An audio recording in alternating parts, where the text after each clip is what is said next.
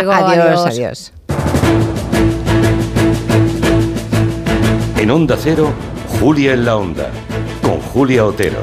Pues eso, que hoy queremos hablar de la guerra. Bueno, una que no existe aún, que los ciudadanos de la Unión Europea vemos como una amenaza entre muy lejana e inexistente, pero de la que llevan una semana hablándonos personas tan principales como Ursula von der Leyen, Emmanuel Macron y esta misma mañana, como acabamos de repasar en el boletín, Putin en su discurso sobre el Estado de la Nación. Primero fue Macron así en modo estadista en guerra, el que jugó a despertar conciencias europeas ante la posibilidad bélica en suelo europeo. Siguió Ursula von der Leyen, volviendo a ese principio latino al que hacíamos referencia, ese de que si queremos paz hay que prepararse para la guerra, ¿no? Guerra, por cierto, que dijo que no era imposible. Y esta mañana Putin ha recordado sin anestesia que Rusia tiene armas capaces de alcanzar objetivos en Occidente. Así que nos hacemos preguntas. ¿Hasta qué punto estamos tomando suficientemente en serio estas advertencias bélicas? ¿Viven las sociedades occidentales ajenas por completo? ¿Vivimos ajenas por completo a ese riesgo? Putin presumía hace unas horas de los ciudadanos rusos que se entregan a su país. Solo le faltó decir, aunque estaba implícito, que no era el caso de las blandas sociedades occidentales que ni siquiera tienen hijos y se dirigen, textualmente, hacia la degeneración y la extinción, así, tal cual. Y nos preguntamos, ¿hay que vivir de espaldas a esa amenaza?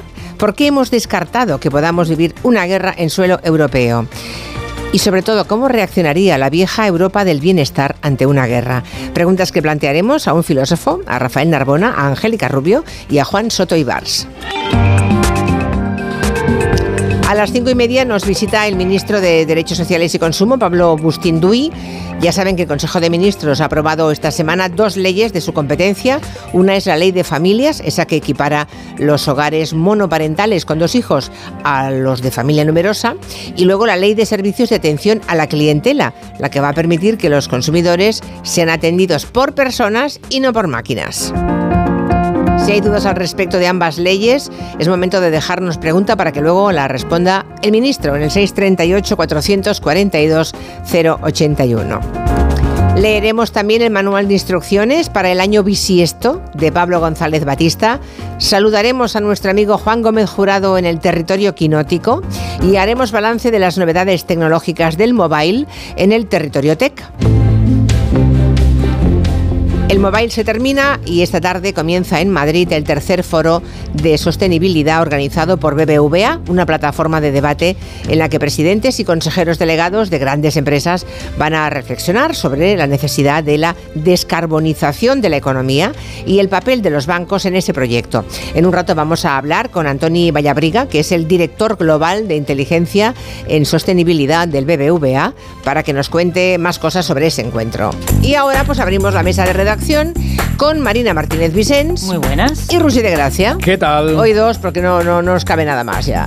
Hay, mucha tela. Vais, con matáis ya con dos. Venga. También tenemos a Antonio Martínez Ron y su diccionario del asombro. Muy buenas. Hola, ¿cómo estáis? Me encanta porque cada, cada vez que pones una foto cuando estás en este programa, en efecto, es la mejor promoción del diccionario del asombro, porque abres tanto los ojos que tú mismo pareces un tipo asombrado. Sí, sabes que es como un tic. Cada vez que me hago un selfie abro mucho los ojos, es como si pues fuera automático. Sí, sí. Si les apetece dejarnos un audio para cualquiera de los contenidos, el de siempre, 638-442-081. Venga esa marcha, que no decaiga.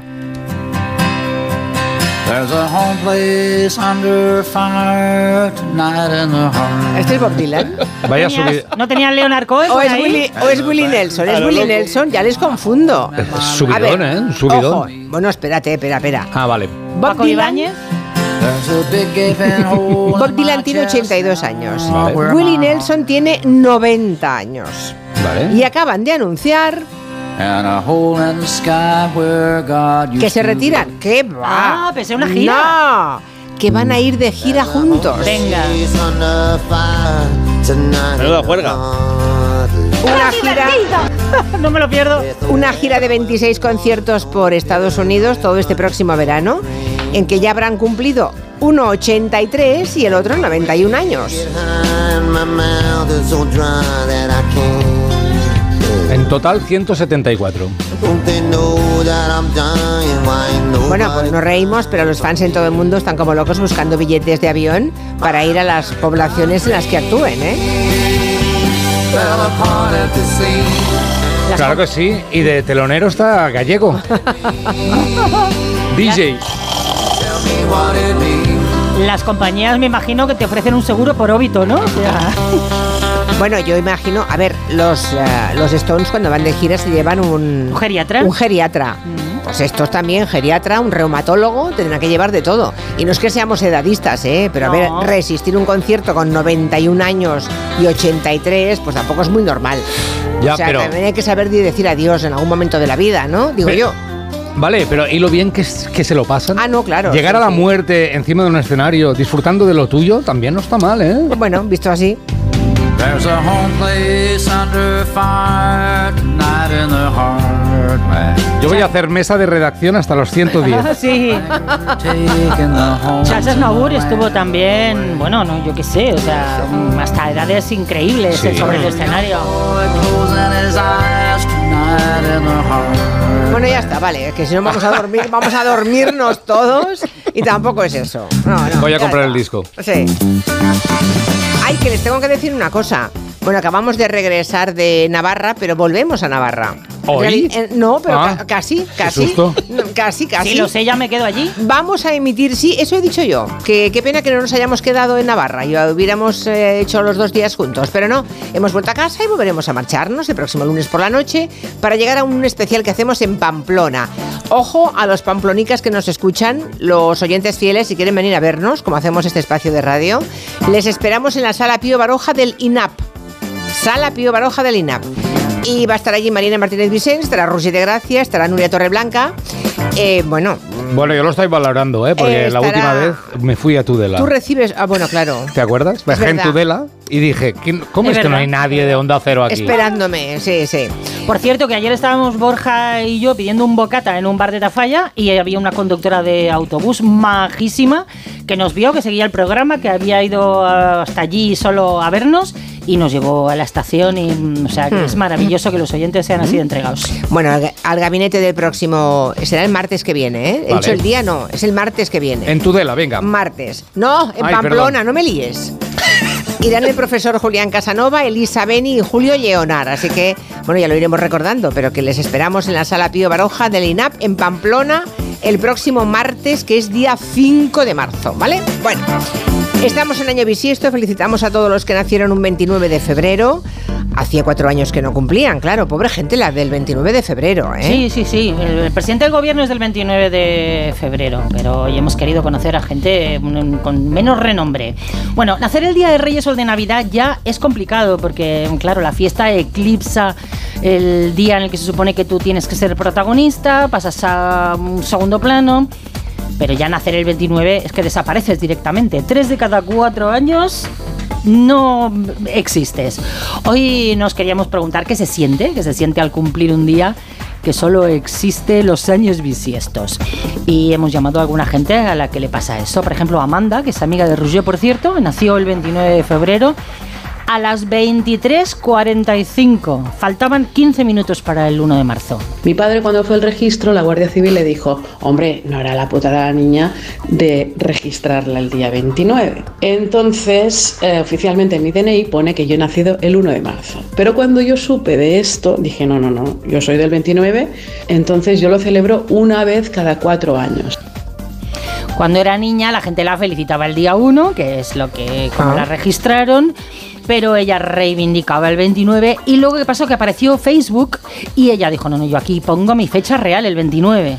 Que ahora yo tengo gente que me felicita el 28 cuando está el 29 del 29 y también el 1 de marzo. De no celebrarlo, de golpe es como una fiesta, porque lo bueno además es que mucha gente se acuerda de que yo he nacido el 29 y me felicita. Eso es. Mm, Más gente de lo normal, diría yo. claro. Claro, no te olvidas, ¿no? De que alguien ha nacido el 29. Claro, claro. Otro ejemplo, el de Francés, que él cuando eh, el año no era bisiesto, también lo celebraba el 1 de marzo y si hacía 29, si había 29 ese año, pues el que le tocaba, ¿no?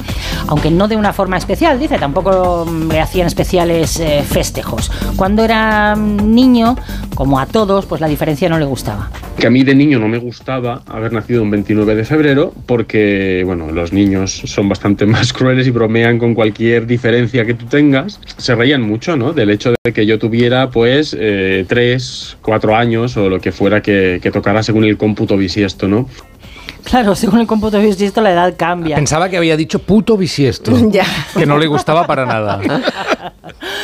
Bueno, que le estuvieron felicitando el día 1 y le pasó lo mismo que a Amanda, que luego llegó Facebook y que cuando no es bisiesto lo mueve al día 28. Y desde entonces, desde que empezó a ver Facebook, que la gente me felicita más el día 28 y muy poca gente, solo prácticamente mi familia, me celebran el día 1 de marzo cuando no hay un día 29. Sí que hay gente que lo que hacen es felicitarme a las 12 de la noche entre el 28 y el 1. Qué concreción, por Dios. Hay que ponerse una alarma para felicitar a Francés. Bueno. este año cumple 10 años, o sea, 40. Claro. Claro, Claro. claro. Y Amanda cumple 12, dice que su hijo ya es mayor que ella. Está muy bien. Si hoy celebran sus cumpleaños, cualquiera de los oyentes, cuéntenos cómo ha marcado su vida haber nacido un 29 de febrero y qué día lo celebran, si el 28 o el 1 de marzo ya. Nos cuentan. Eh, dice por aquí un oyente, Alberto, que pamplonica es el chorizo, que el gentilicio es pamploneses o pamplonesas. Ah, vale. Perdón. Yo había oído muchas veces pamplonica también, así en plan cariñoso. Pues no, me dice Alberto que ni hablar, que pamploneses o pamplonesas. Bueno, queda dicho. Y luego Juanjo nos dice que, mm, que un poco de respeto al premio Nobel, a Bob Dylan se refiere. sí. Dice, no se le van a dar el premio Nobel al miserere de Serrat, que tiene que nacer 20 veces para compararse con Dylan. Dice, esos bostezos que habéis puesto denotan la inteligencia y la cultura de la basura del programa que tenéis. Sí. Vale, Juanjo, Cuando- gracias. Cuando un hater besito. es tan hater es que mola, se da la vuelta. Muchísimas gracias, Juanjo. Me gusta que seas tan tolerante con los gustos ajenos. Gracias, majete. Vale. Vamos a ver, biohíbrido. ¿Qué es biohíbrido? Palabras que hoy nos trae Antonio Martínez Ron. Bueno, hoy os traigo una serie de palabras que ejemplifican que la mezcla es buena y natural. El biohíbrido es un concepto eh, muy novedoso o bastante novedoso en, en ciencias, eh, referido a un tipo de sistemas en los que se combina, por un lado, eh, componentes biológicos y por otro, componentes de la ingeniería. Y os voy a poner un ejemplo. Quiero que escuchéis este sonido. Te małże y, są odławiane z bardzo czystego Bueno, esta mujer que habla en perfecto Sí. polaco, como podéis distinguir, es Anna Zarnowicz y es responsable del sistema de control de calidad del agua de la ciudad de Varsovia. Anda. Lo que está explicando y lo que está enseñando en este vídeo de YouTube es un sistema por el cual se controla eh, la calidad del agua que consumen los habitantes de Varsovia. Y esto consiste en 8 mejillones. Sí, no me he vuelto loco. es lo ¿Ocho oí. mejillones? Ocho mejillones que están conectados con una serie de eh, muellecitos y cables que detectan cuándo se abren o cuándo se cierran, de tal manera, y están dentro del agua, eh, digamos, filtrando Sí. el mismo agua que va a consumir la población. En el momento en que seis de los mejillones se cierran y el sistema lo detecta, el suministro al agua de la ciudad se corta para eh, evitar un posible envenenamiento, porque estos mejillones, que se renuevan cada cierto tiempo, no están ahí como plantilla fija, digamos, actúan como una especie de canario en la mina. Eh, están funcionando como sistemas biohíbridos que permiten eh, tener un, un diseño, digamos, tecnológico más eficiente, porque la naturaleza es mucho más sensible en muchas ocasiones y está más refinada que el mejor de nuestros Desde luego. dispositivos. Claro. Hay mm, algunos proyectos de este tipo, por ejemplo, Robocenosis es otro proyecto donde también utilizan en Polonia eh, mejillones, pero también están utilizando pulgas de agua, que son unos pequeños crustáceos que tienen la particularidad de que cuando el agua está un poco contaminada empiezan a dar vueltas en espiral. Lo que hace este equipo es poner a un grupo de pulgas de agua dentro de un cilindro, lo sueltan dentro de un lago, ese cilindro está monitorizado, está observando lo que hacen las pulgas de agua y si en un momento determinado el agua está contaminada, las pulgas se vuelven locas y el sistema eh, lanza una alerta temprana, mucho más temprana que cualquier sistema de Claro. cata que hagamos en un río periódicamente.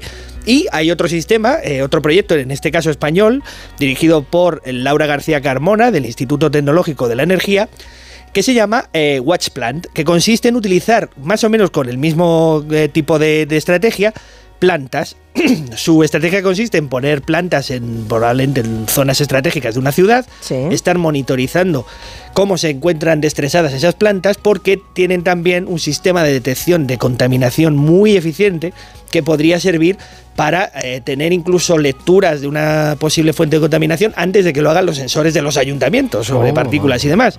Y me decía Laura que hay varios proyectos eh, financiados por la, por la Unión Europea dentro de lo que se conoce como un nuevo concepto que es inteligencia ambiental.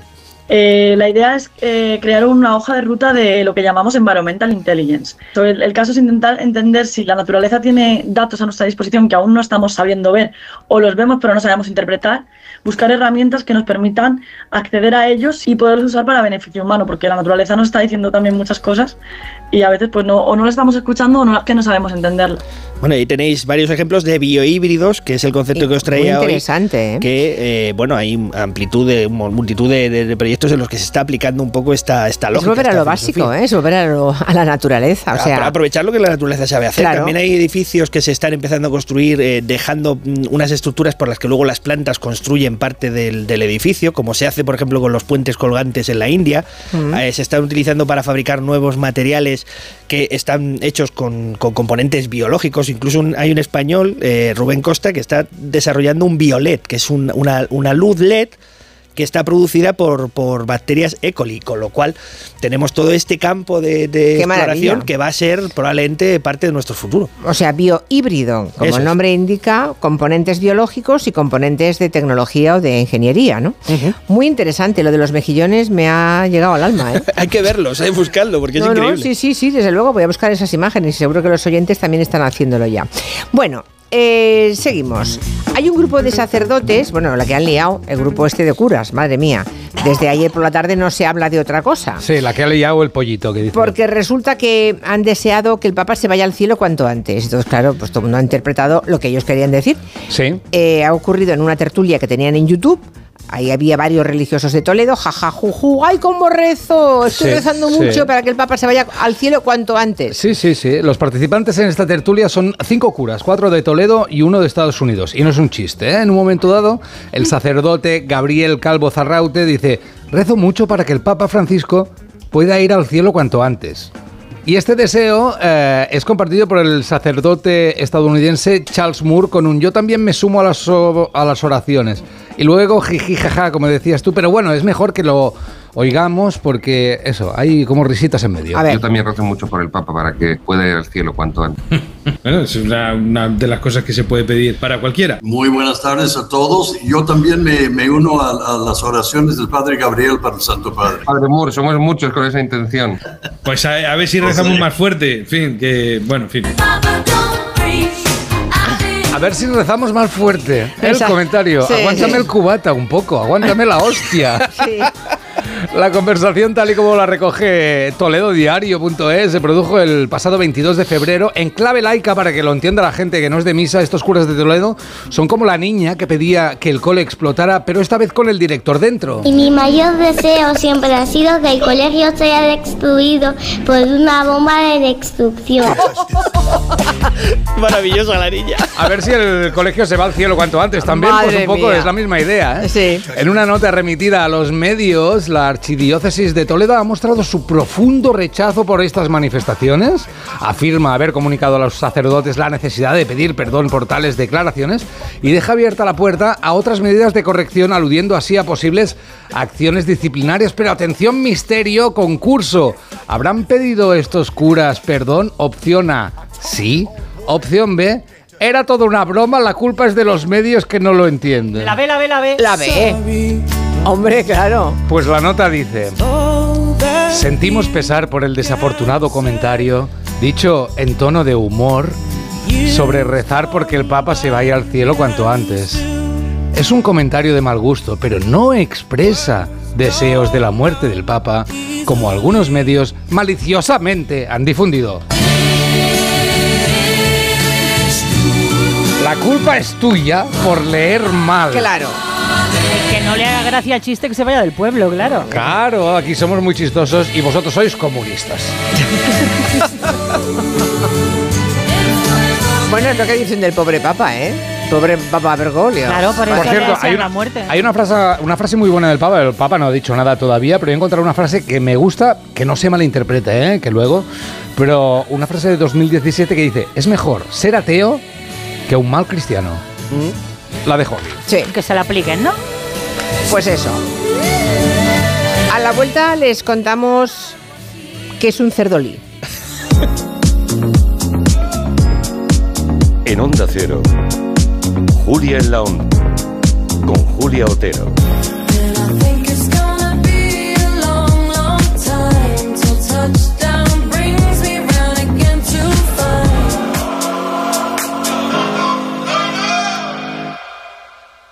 Hay dos tipos de motoristas, los moteros que disfrutan la carretera como nadie y los mutueros, que hacen lo mismo, pero por menos dinero. Vente a la mutua con tu seguro de moto y te bajamos su precio sea cual sea. Llama al 91 555 5555.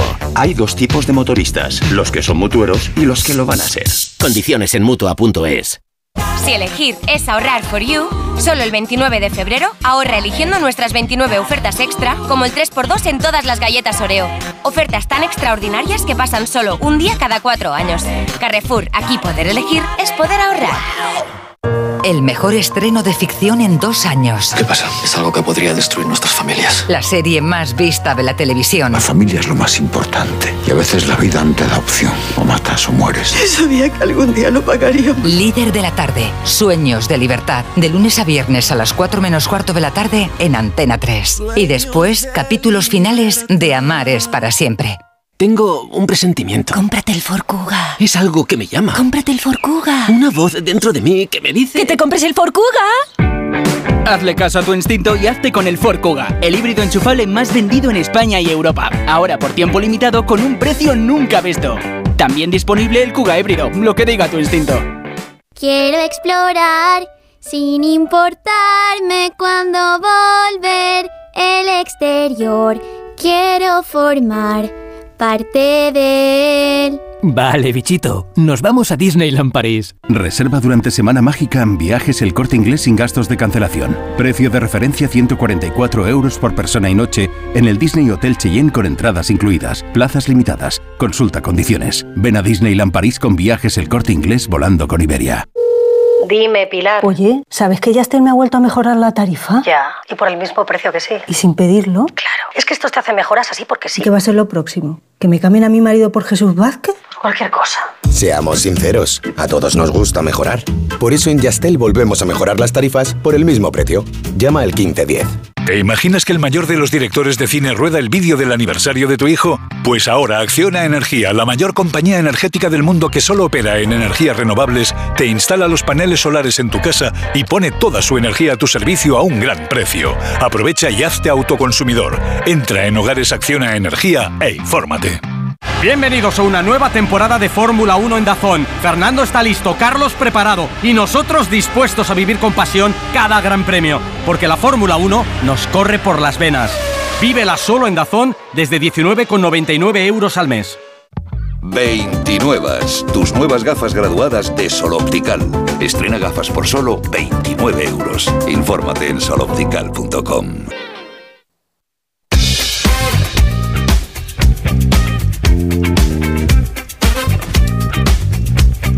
Venga, seguimos aprendiendo palabras con Antonio Martínez Ron. ¿Saben ustedes qué es un cerdolí? Bueno, todo está explicado en la, propia palabra, ¿no? Efectivamente, una mezcla entre cerdo y jabalí. La palabra está aceptada desde el año 2022 en el diccionario de la RAE. Eh, previamente ya se había convertido en un inmenso problema ambiental porque este híbrido es el fruto pues de la suelta eh, eh, accidental de cerdos vietnamitas en la naturaleza, en buena parte porque se pusieron de moda. ¿Os acordáis que tenía George Clooney un Sí. cerdo Sí, de sí. estos? Bueno, pues los cerdos parecen chiquititos, pero luego crecen. Van al campo cuando los sueltan, nos escapan, se enamoran de un jabalí y empiezan a tener crías como locos. Se enamoran, sí, sí, esto es así. Y en vez de tener cuatro crías por temporada como tienen los jabalís, estos tienen 16. Con No. lo cual, la capacidad de reproducción es inmensa. ¿Y, y eso? Eh, o sea, el cruce, el cruce es especialmente fértil. Eso es, porque han- eh, tienen un poco la fertilidad del cerdo, pero. y el pelo largo del jabalí. O sea, son como un heavy, pero. de los Madre 80, pero metalero, ¿no? Y bueno, el caso es que son un grandísimo problema en muchísimas comunidades autónomas. Se ha prohibido expresamente la comercialización como mascota por este problema Claro. ambiental. Y me parece una palabra muy interesante, cerdolí, y muy reciente, para explorar otras mezclas híbridas que hay por el diccionario, ya que hablábamos antes de híbridos. Venga, otras mezclas, Por va. ejemplo, una muy conocida que a mí me encanta es la del ligre. que ¿El ligre? Sí, Sí, que señor. nos viene a todos a la cabeza. Es una mezcla de león y tigre, que fue muy popular cuando en los circos se podían tener animales. Y, y salía pues esta criatura un poco extraña, que tenía rasgos un poco de cada uno de los dos felinos. Eh, el más conocido es la mula, que es un cruce entre un burro macho y, y una yegua. Pero la mula no puede parir, ¿no? No puede Eh, la reproducirse. mula luego no es semi eh, tiene una ¿Estéril o semi estéril estil- Sí. esterilidad perdón porque hay una incompatibilidad en el número de cromosomas no son distintos y es muy difícil que se reproduzcan Eh, pero sabéis esto sería la mula es el cruce de un burro con una yegua pero sabéis cómo se llama eh, la mezcla de un caballo con una burra Caballo con una burra. También tiene su palabra, es burdégano, tiene dos de hecho, burdégano o burreño, ¿vale? O sea que suena... Vale, suena vale, o sea, la mula solamente se da cuando el burro es macho y la yegua es la hembra, Eso vale, es. Y al contrario, o sea, cuando es al contrario, pues es un burdégano o un burreño. También se pueden mezclar, los burros le hacen a todo, con las cebras. Qué El, barbaridad. el resultado de la mezcla de una cebra con cualquier animal. Es un zurro. Es un cebroide. Pero el- el- la mezcla de la cebra con un burro es un cebrasno o un mulasno. ¿eh? Caray. zurro, zurro. Yo esto no lo he visto, ¿eh? Debe existir, pero esto no lo Esto recuerdo. No recuerdo haberlo visto. Hay Aquí por- aquí por la en diagonal, el campo para encontrar uno. Y luego, eh, ¿sabéis lo que es un zubrón con Z también? No. Zubro- algo de cebra seguramente, pero... Pues no, no, no, no, No, tiene no es nada que de ver con las Zeta. cebras. Oh. Curiosamente, es una mezcla de toro o vaca con un bisonte europeo. Y sale un bicharraco al que se le ha puesto el, eh, el nombre muy ilustrativo. ¿Y eso de- ha ocurrido? También oh, un Es descuido de alguien, porque no es amor, normal, ¿no? El amor está en el aire. Uno sale al campo, igual que te entran las ganas de comer, pues te entran las otras. Bueno, pero debe ser una vaca, debe ser una vaca o un toro que han quedado perdidos en una montaña. Y se conocen por Tinder. Claro, claro. Y el mejor de todos a mí, eh, no, es el que más eh, ilusión me hace, es el balfín. No sé si lo habéis oído alguna vez. Ah, no, no me lo. ¿Con qué? ¿Con no. ballena? Ballena y Balfín, muy buena intuición. Ah, ballena más delfín, No. balfín. Pero ballena pequeña, Pero que ¿no? te, que te chafa. Es un cruce de delfín con la orca y Ah. invito a todo el mundo, en inglés se llama wolfing, que también está muy bien buscado. ¿no? Wolfing. La, Mm. la- la combinación.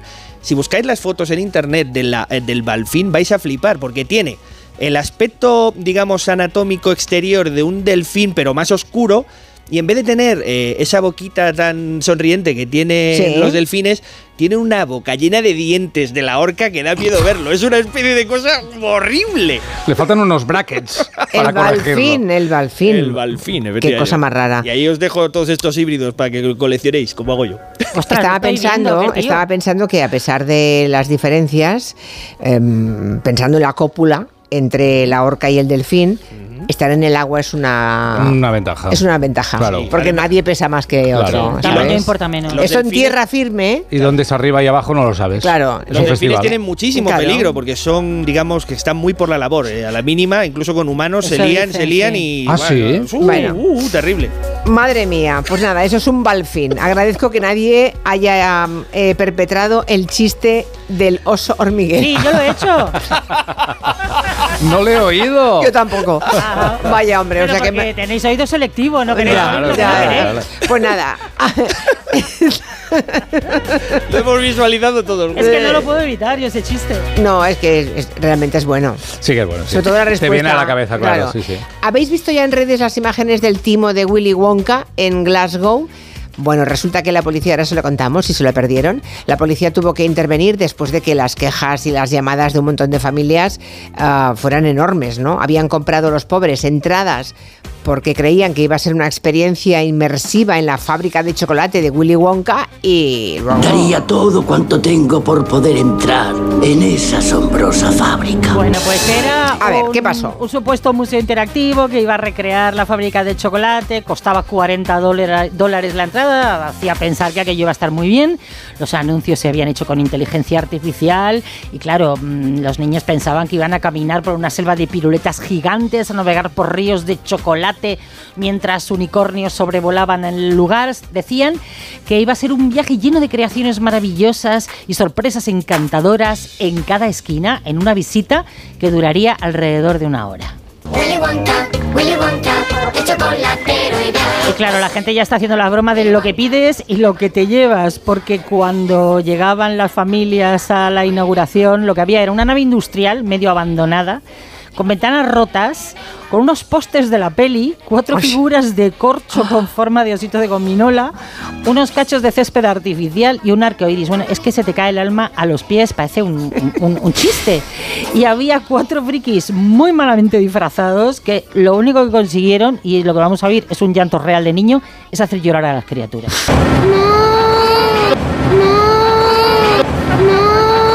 Parece un gatito. Perdona, esto es parece un... gato. Esto es un padre que ha pagado mucho, que es catalán, y está diciendo, ¿esta mierda qué es?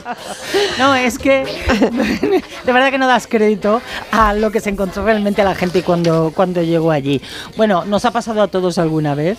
A Pedro Vera le pasó en un circo. Lo primero es que el que te vende el ticket de la entrada es el que te vende luego las palomitas y, y el trapecista, o sea, el mismo tío, ¿no? Y entonces llegó el momento mágico y esperado que sale Bob Esponja, Dora la Exploradora, Spiderman, La Masa y son cuatro desgraciados con los disfraces que no, no han visto una lavadora ni un Calia ¿eh? en 15 años eh, persiguiéndose en círculos con cero guion y yo juraría que le escuché a uno, por favor, que alguien me sacrifique. Bueno, le preguntamos a los oyentes si alguna vez han ido a algún tipo de espectáculo y os habéis sentido profundamente engañados porque aquello no era lo que parecía ni lo que prometían ni por casualidad. Aquí pasó con un Rey León que la gente quería prenderle fuego a, a- a todo porque era, o sea, una cutrez nada que ver con Hombre, un y- disfraz. A mí me pasó viendo Manuelita. ¿Manuelita? Espera, y no te fuiste Eso era una película. Es De una- Ridley Scott, ¿no? ¿Era? Bueno, ¿de no, era? sabes, Muy es que los papás, cuando tenemos niños pequeños, vemos unas cosas Sí, a veces eso es verdad, eso es que no hay, en fin, no, no tiene un pase. ¿eh?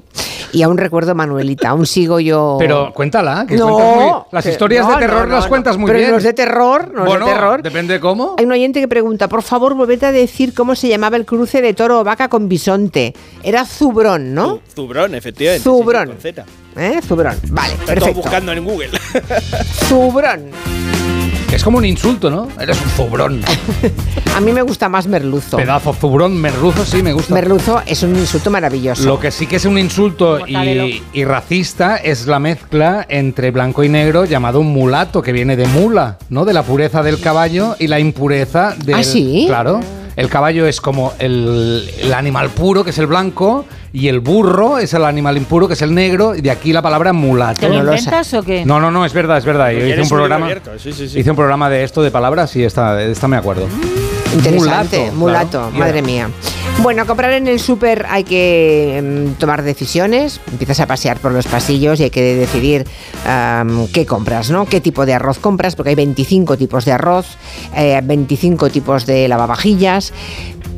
Y dice Rouget, que siempre em, él va a la suya, que para él el peor momento es cuando tiene que escoger los huevos. Los huevos. Que el pasillo de los huevos Muy complicado. te da quebraderos de cabeza.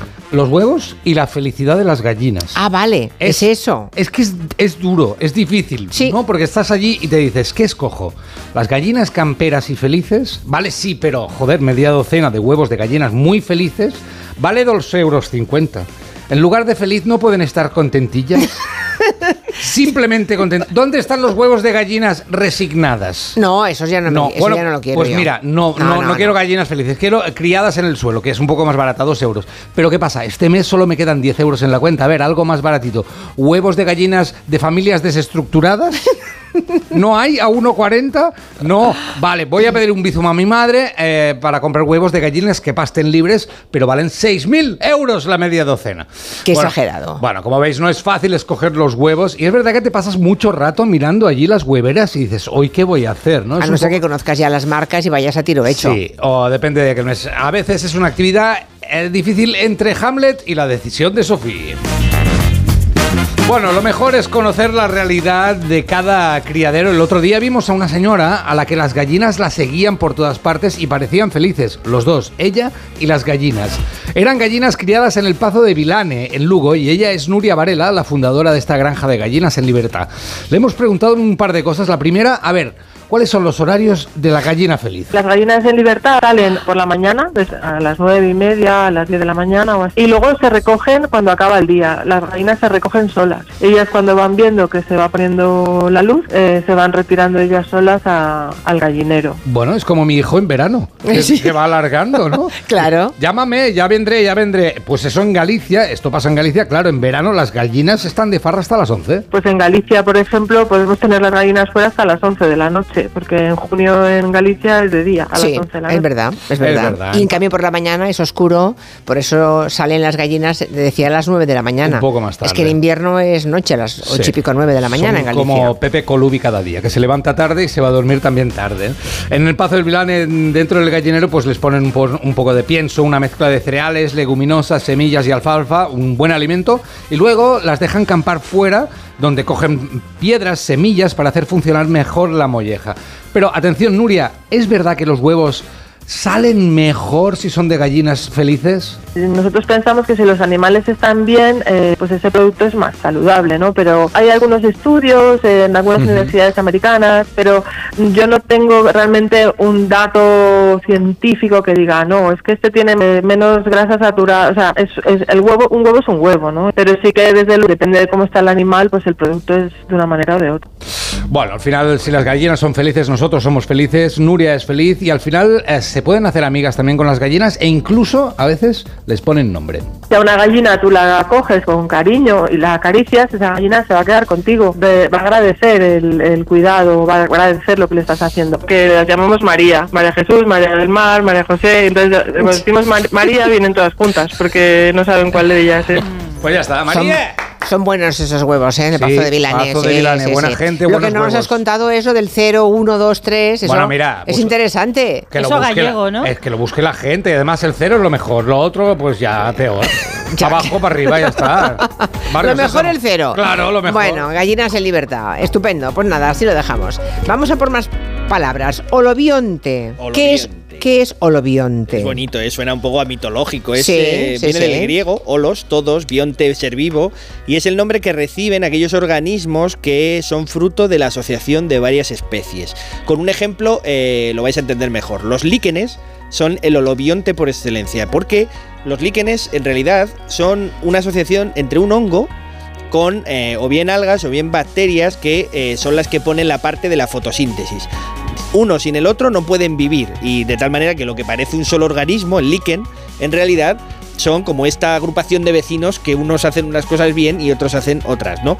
Este concepto de holobionte es muy interesante en, biología. Eh, Lynn Margulis, eh, que fue la descubridora de eh, la endosimbiosis, descubrió y propuso que las mitocondrias que aparecen en las células eucariotas, que son como nuestro, digamos, de lo que somos nosotros, en realidad son antiguas bacterias que se asociaron con, ot- con otras células y de esta mm, asociación surgió la vida tal y como la conocemos hoy en día. Entonces, eh, los holobiontes, incluso hay, hay algunos eh, investigadores como Meldrin Sheldrick, que dice que todos en el fondo somos así, somos híbridos de un montón de cosas y que somos todos holobiontes o todos somos líquenes, porque en el fondo nosotros somos como el medio de transporte de las miles y, bueno, millones, trillones de bacterias que viven en nuestro organismo y que oy, oy, eh, oy, oy. regulan cada una de las funciones que, que hacemos metabólicas, ¿no? Por y que son mucho más importantes a veces que- y un número casi similar al número de células que componen nuestro cuerpo. Somos un taxi. Sí, sí. eh, si lo Ujú. miras, hay quien piensa que las bacterias son las verdaderas dueñas del planeta. Nosotros solo somos un accidente. Pasará cuando Putin apriete el botón.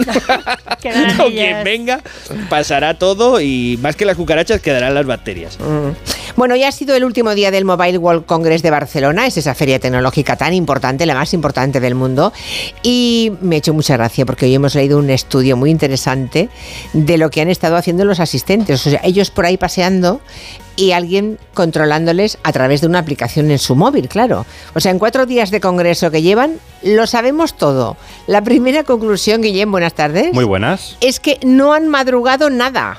Hombre, madrugar lo que es madrugar, No. no mucho. Mira, el estudio lo ha elaborado Telefónica a través de su programa Smart Steps, que cruza los datos de redes móviles de los congresistas y puede saber cómo se han comportado. Por ejemplo, durante los cuatro días que ha durado el mobile, los congresistas han asistido a la feria por la mañana, ¿Pero a qué hora de la mañana? pero no, no a primera hora. ya, verás, ya verás, No, ya verás. El pico se ha registrado hacia el mediodía e incluso un poquito más tarde. A las 12. Sí, a las 12, Seamos sí. claros. A las 12 eh, van llegando a las 12. Vale, sí, ¿qué bueno, más? un alto porcentaje ha aprovechado para almorzar en la ciudad y luego acudir a la feria. Ajá. Luego a las 5 de la tarde se ha registrado el pico de salida. ¿A qué hora cierran mobile? A las 8. Mm, Sí, bueno, eh, eh, durante los tres primeros días eh, cerraba a las 7, 7 y media y hoy cerraba a las 4. Vale, pero sali- eh, se acaba a las 7 y media, pero hicieron a las 5 y ya nos a las vamos. 5 De 12 a ya 5. está, de 12 a 5 o de 1 a 5. Vale, vale. Como las gallinas felices, se recogen cuando se va el sol. Sí, bueno, es el, el etiquetaje del congresista feliz. Exacto. Salían todos los congresistas en masa y aprovechaban para realizar visitas culturales por la ciudad. Un 14% diario ha acudido a la Sagrada Familia y un 16% ha ido de compras al Paseo de Gracia, que son las dos principales zonas donde además también se alojaban. Además, el 15% se ha alojado en el Port Vell y otro 15% en el Hospitalet y un 12% en el Ensanche. Tremendo esto. O sea, tú vas a un congreso y te están monitorizando. ¿Cuánto faltará para que las empresas eh, puedan monitorizar nuestros teléfonos y saber en todo momento dónde están los currantes? Bueno, ya, ya lo saben, pero no te lo dicen. Eh, ya, pero es que en este caso lo han hecho público, claro. Claro, han hecho público, digamos que son datos eh, eh, anónimos. Sí, Es sí, decir, son anónimos, ya. Una nube de datos. Solo faltaría Brutales. que dijera, puntito. señor Smith ha entrado a la una. Ha entrado en el súper, se ha comprado un huevo del 1. Se lo ha comido allí mismo. Claro, no puede ser, es que es muy curioso esto, ¿eh? Bueno, en fin, luego hablamos de otros inventos que hayas visto este último día de la feria. Luego hablamos, pero que ahora vamos a mm, hablar un momentito porque justamente se está acabando eh, el mobile, pero se está celebrando el tercer foro de sostenibilidad de BBVA, que es un encuentro al más alto nivel que busca soluciones económicas sostenibles, ¿no? Saludamos a Tony Vallabriga, que es el director global de inteligencia en sostenibilidad del BBVA. Señor Vallabriga, buenas tardes. Hola, muy buenas tardes, Julia. Bueno, creo, eh, creo que en nada, a las cuatro y media arranca este tercer foro que organiza BBVA. Supongo que estará todo listo, ¿no? ¿De qué, de qué va a ver, de qué va a versar? ¿Cómo van, cómo van los objetivos? Pues eh, sí, efectivamente empezamos en pocos minutos. Eh, la verdad es que es una oportunidad increíble. Em, bueno, pues hablaremos de los retos a los que nos enfrentamos, ¿no? Eh, como sociedad, retos de cambio climático, de circularidad, economía y, y naturaleza y crecimiento inclusivo. Y sobre todo, pues bueno, compartiremos soluciones, que yo diría que es lo importante, ¿no? Más allá de los retos. Compartiremos cómo a través de la innovación y a través de las nuevas tecnologías podemos Sí. descarbonizar nuestro mundo, eh, cómo podemos apoyar este crecimiento que no deje a nadie atrás, ¿no? Y también, por supuesto, compartiremos cómo desde el sector financiero jugamos un rol fundamental para acompañar a toda la economía, ¿no? En esta transformación. Cada vez hay más empresas, cada vez hay más empresas que están comprometidas con la sostenibilidad. Supongo que la clave, eh, siempre lo decimos en este programa, la clave es que lo sostenible sea rentable, ¿no? Por ahí se convence más rápido a todo el mundo. Así es, así es. De hecho, eh, esta transformación solo tendrá sentido si tiene sentido económico y es justa y, no deja a nadie atrás, ¿no? Y bueno, de hecho, eh, es necesario ese sentido económico porque necesita el mundo transformarse de una forma increíble. Necesitamos invertir eh, el 8% del PIB durante eh, 30 años y, y se necesitan esas condiciones que permitan que, que esto sea atractivo y sea rentable, ¿no? Cada lo vemos más, ¿eh? hay más tecnologías disponibles, la generación eléctrica eh, renovable, la, la ciencia energética, la movilidad y, también, por supuesto, cada vez vemos más empresas que están desarrollando soluciones y productos sostenibles porque ven que, evidentemente, las nuevas generaciones cada vez son más sensibles a estos temas, ¿no? Por lo tanto, yo, en definitiva, sí que lo que estamos viendo es que las empresas entienden eh, que efectivamente la sostenibilidad no es un coste, sino que la sostenibilidad es una oportunidad de crecimiento y de negocio y como tal se está abordando, ¿no? Así que esto es un poco la, la- la tesis principal del evento de hoy. ¿Y las soluciones financieras eh, sostenible, podemos decir, que ofrecen los bancos a los clientes, en este caso, en vuestro caso, cu- cu- ¿cuáles serían? Bueno, eh, yo diría que el sistema financiero de los bancos estamos haciendo un trabajo eh, importante para, como decía, acompañar ¿no? a, a todos nuestros clientes, a las empresas, a las instituciones, a las pymes, importantísimo, y también, como no, a las familias, en soluciones que permitan pues eh, abordar eh, estos retos de descarbonización y, y de, y de capital natural, etcétera, ¿no? Y de, de agua, por ejemplo, que es un tema muy relevante en algunas partes de nuestro país, ¿no? Pues bueno, ahí hay de todo, hay, hay soluciones de- desde el punto de vista de, eh, digamos, de autoconsumo para, para aquellas familias y aquellas empresas que quieren realmente, pues, eh, generar energía eléctrica, para movilidad, soluciones cada vez también desde el punto de vista de financiación a, a- a la vivienda, tanto hipoteca como préstamos de, de eficiencia energética.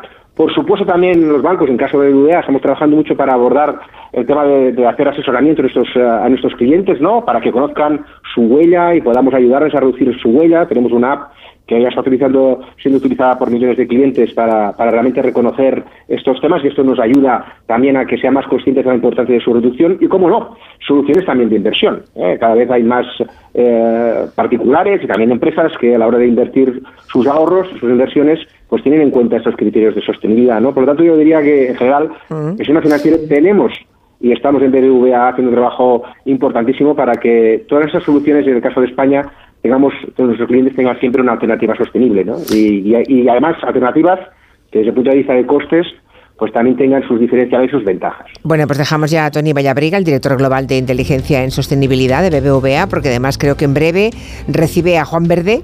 am, creo que habrá una charla en público, ¿no? Este es un asesor, es. fue asesor de Barack Obama. Aquí le entrevistamos un par de veces y creo que hablaréis sobre la visión de Estados Unidos en torno al tema de la sostenibilidad. Eh, efectivamente, un tema importantísimo que, que en Estados Unidos está siendo muy relevante. Muchas gracias, Julia. Gracias, Tony. Hasta pronto. Gracias. Seguimos con el tema del Mobile World Congress. A ver, ¿qué inventos has visto en este último día de feria? ¿Qué te ha llamado la atención? A ver, cuéntanos, Guillem. Bueno, he conocido a Ignasi Ferrer, que es el CEO de una empresa que se dedica a recuperar el fondo marino eh, de zonas maltratadas por el hombre. Ha creado unas estructuras de carbonato cálcico, que es el mismo material con el que se crea el coral que en muy pocos meses son capaces de atraer a una gran variedad de especies de flora y fauna marina. La empresa se llama Ocean Ecostructures. Ocean Eco Lo que hacemos es, vamos a un puerto o un parque eólico o una, o una plataforma de petróleo o cualquier infraestructura que hay en el mar y que ha generado un daño, colocamos nuestras unidades con una cierta distancia entre ellas para aprovechar el efecto de inductivo y en muy pocos meses crean eh, ecosistemas complejos. Pasamos, por ejemplo, de las 6-7 especies que suele haber en un puerto hasta 46, generamos vida marina, biomasa, etcétera. Bueno, está bien, Está interesante. Está bien, sí. Por cierto, que- Crear estructuras de carbonato cálcico. Sí, por cierto que esta empresa ha sido premiada como una de las empresas del año del Four Years From Now, que son las startups que están en el mobile, que bueno, Tiene mucha poco- gracia eso, porque el Four Years From Now quiere decir dentro de cuatro años. O sea, son las empresas que están montando y haciendo propuestas que van a ser, se supone que eh, importantes para dentro de cuatro años, ¿no? Exacto. Sí, luego hablando de sostenibilidad, he conocido una iniciativa para evitar el desperdicio alimentario. Ay, eso, esto me interesa. Sí, la empresa se llama Color Sensing y ha creado un sistema para analizar la calidad de un alimento a partir de su color. Ah, eso lo sabemos todos, ¿no? Lo que hay que no. Claro, claro, pero no tienes que estar tú una a una, por ejemplo, de manzanas o de, o de Ah, y- y- paquetes de carne, sino que esta empresa, con este análisis, ya no harían falta fechas de caducidad, ya que eh, con el análisis del color nos diría qué alimentos son aún comestibles y cuáles no. Ajá. Miriam Marchena es la jefa de estrategia de esta compañía. Permitiría identificar si ese eh, alimento es apto para el consumo o no. O ya ha ocurrido algún problema, por ejemplo, cuando se transporta el alimento, hay un problema con la cadena de frío, entonces el producto pues se degrada antes. Nosotros lo que estamos ofreciendo es información para identificar en qué momento ocurre esto.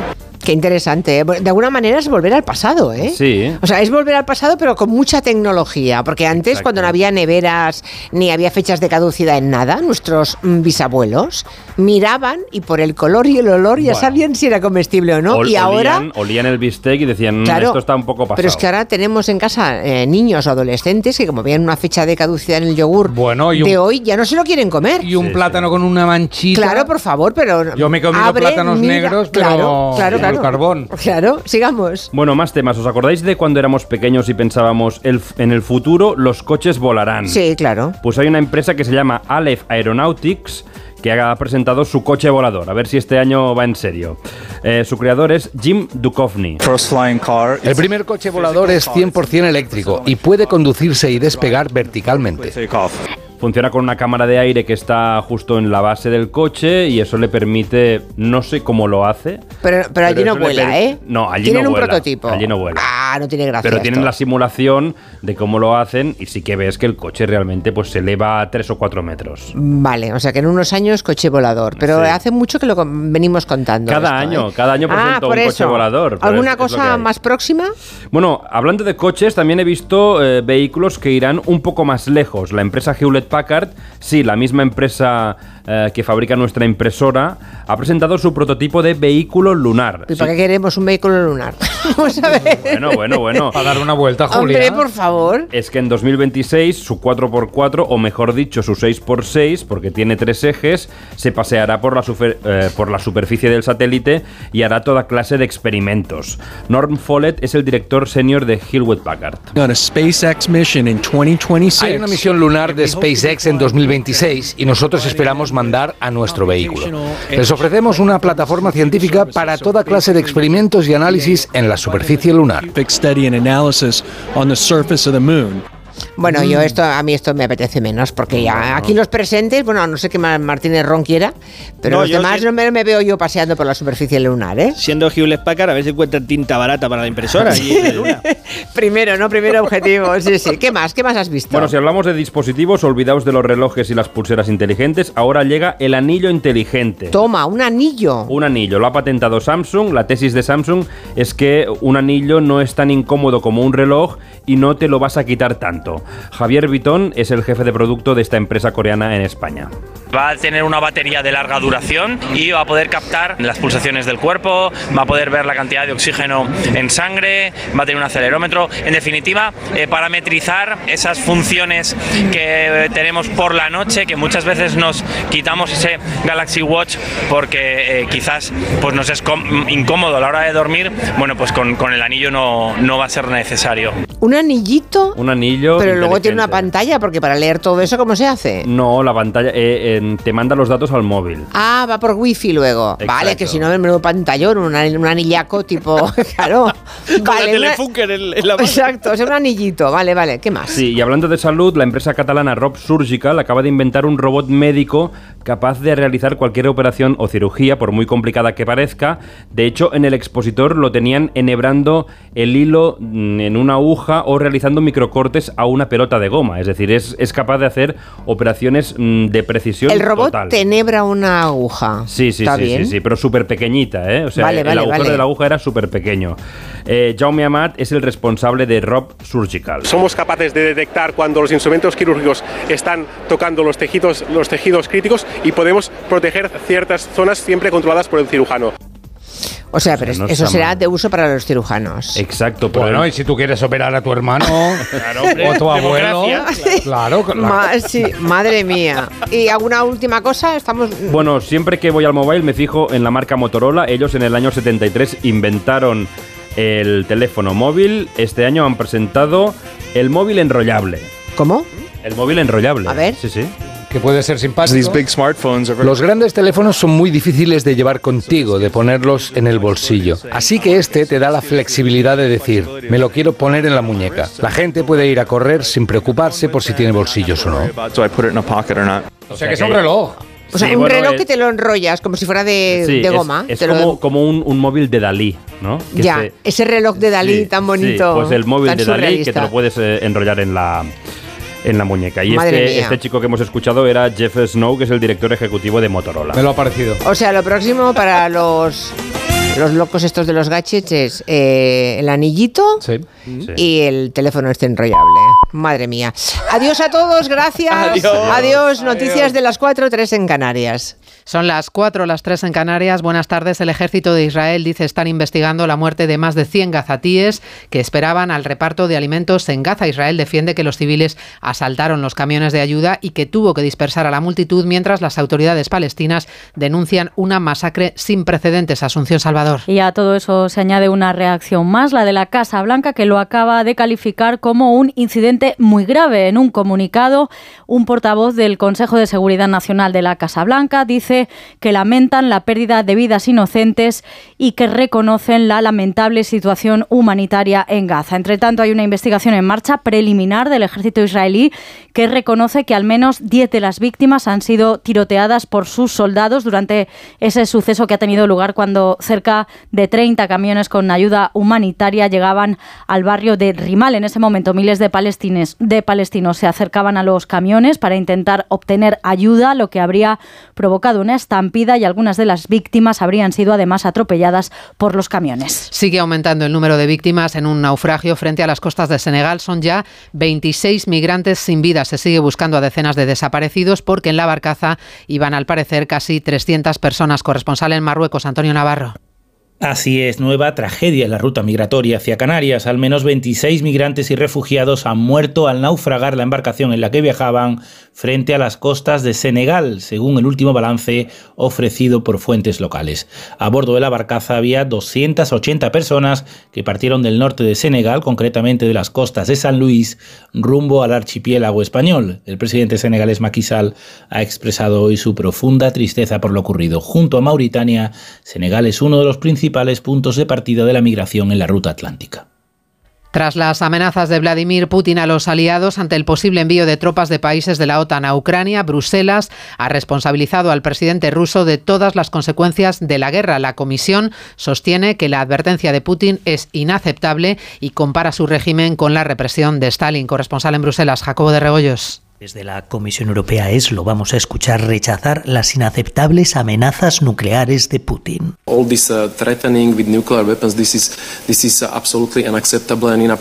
Inaceptables e inapropiadas, ha dicho antes de comparar la Rusia de Putin con la Rusia de Stalin. Básicamente está decepcionando a su propia nación, que está viviendo bajo un puño de acero una represión que recuerda a los tiempos de Stalin.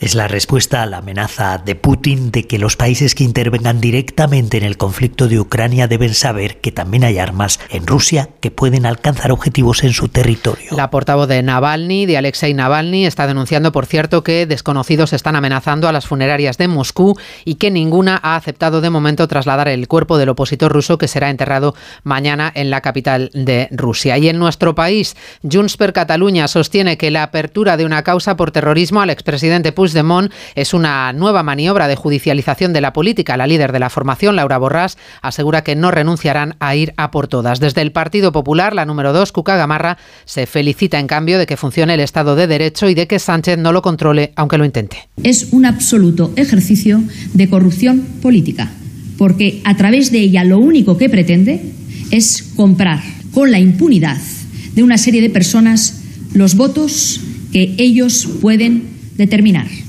ni más eh, ni menos. Y en este sentido, pues el Estado de Derecho funciona en nuestro país y, lógicamente, no lo podrán frenar porque es más fuerte que Pedro Sánchez. Vamos ya con el deporte, este Rodríguez. Hoy conoceremos al segundo finalista de la Copa del Rey. El rival del Mallorca saldrá el duelo en San Mamés entre Athletic de Bilbao y Atlético de Madrid. Tiene ventaja 0-1 los de Valverde, que no pueden contar con Herrera ni Berchiche. Los de Simeone sin Griezmann ni Jiménez miden su dependencia del delantero francés.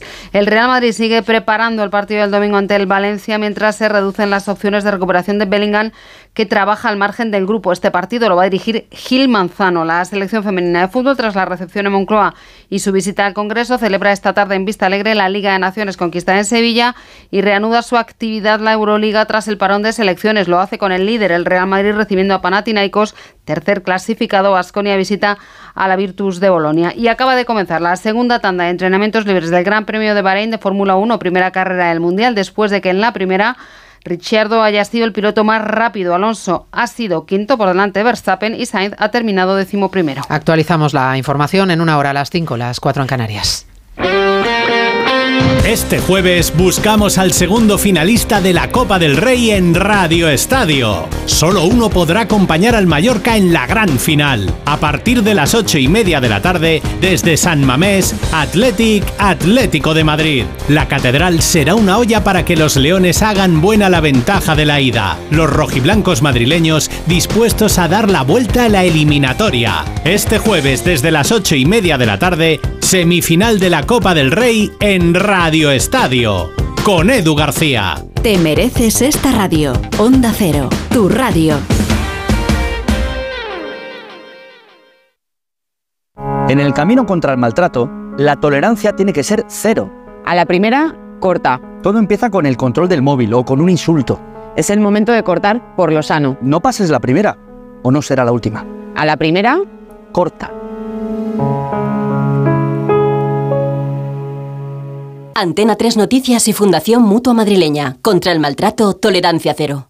Las oportunidades pasan volando como el 25% en aire acondicionado Hisense Smart Clima. Para un máximo confort y silencio. Además, 10% en la instalación, financiación hasta en 24 meses y mucho más. 25% en aire acondicionado Hisense. En tienda web y app del Corte Inglés. Vuela. Solo hasta el miércoles 20 de marzo. Financiación ofrecida por Financiera El Corte Inglés y sujeta a su aprobación. Consulta condiciones y exclusiones en elcorteinglés.es. La avería del coche, la universidad de Ana. No sé cómo voy a llegar a fin de mes. Tranquilo. Si alquilas tu piso con alquiler seguro, puedes solicitar el adelanto de hasta tres años de renta para hacer frente a imprevistos económicos o nuevos proyectos. Infórmate en alquilerseguro.es o en el 910-775-775. Alquiler Seguro, la revolución del alquiler.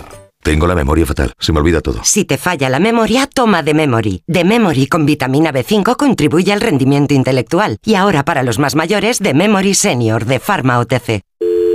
Securitas Direct, ¿en qué puedo ayudarle? Buenas, llamaba porque quiero instalarme una alarma. ¿Ha sufrido algún robo? No, pero lo han intentado mientras estábamos en casa de mi madre celebrando su cumpleaños y ya no me quedo tranquila. Pues no se preocupe. Si usted quiere, esta misma tarde le instalamos su alarma. Protege tu hogar frente a robos y ocupaciones con la alarma de Securitas Direct. Llama ahora al 900-272-272. ¿Cansado? Revital. Tomando Revital por las mañanas recuperas tu energía, porque Revital contiene ginseng para cargarte las pilas y vitamina C para reducir el cansancio. Revital, de Pharma OTC. Cuando Elena abrió su paquete de Amazon, sintió mariposas en el estómago. Tecnología de cocción rápida y modo grill. Y con esa air fryer, Elena consiguió cumplir sus sueños culinarios por un precio de rechupete. Cinco estrellas de Elena. Productos estrella a precios estrella. Empieza a buscar en Amazon hoy mismo. Dos años después del inicio del conflicto de Ucrania, la emergencia continúa. Millones de personas han perdido sus hogares y para las que permanecen en el país, los bombardeos y los ataques son parte de la vida diaria. Tu ayuda es vital ahora. Necesitan atención médica y psicológica, refugio, alimentos y agua potable. Envía Bizum al 02076. Llama al 900-595-216 o entra en comitéemergencia.org. En la semana del 8 de marzo, Día Internacional de la Mujer, el programa Julia en la Onda se hará el martes 5 en Navarra, una comunidad que tiene mucho que decir sobre el liderazgo de las mujeres en la esfera pública y el impulso de políticas feministas, con la colaboración del Gobierno de Navarra. El martes 5 de marzo desde el Salón Pío Baroja del INAP en Pamplona, a partir de las 3 de la tarde, Julia en la Onda, con Julia Otero. Te mereces esta radio. Onda Cero, tu radio.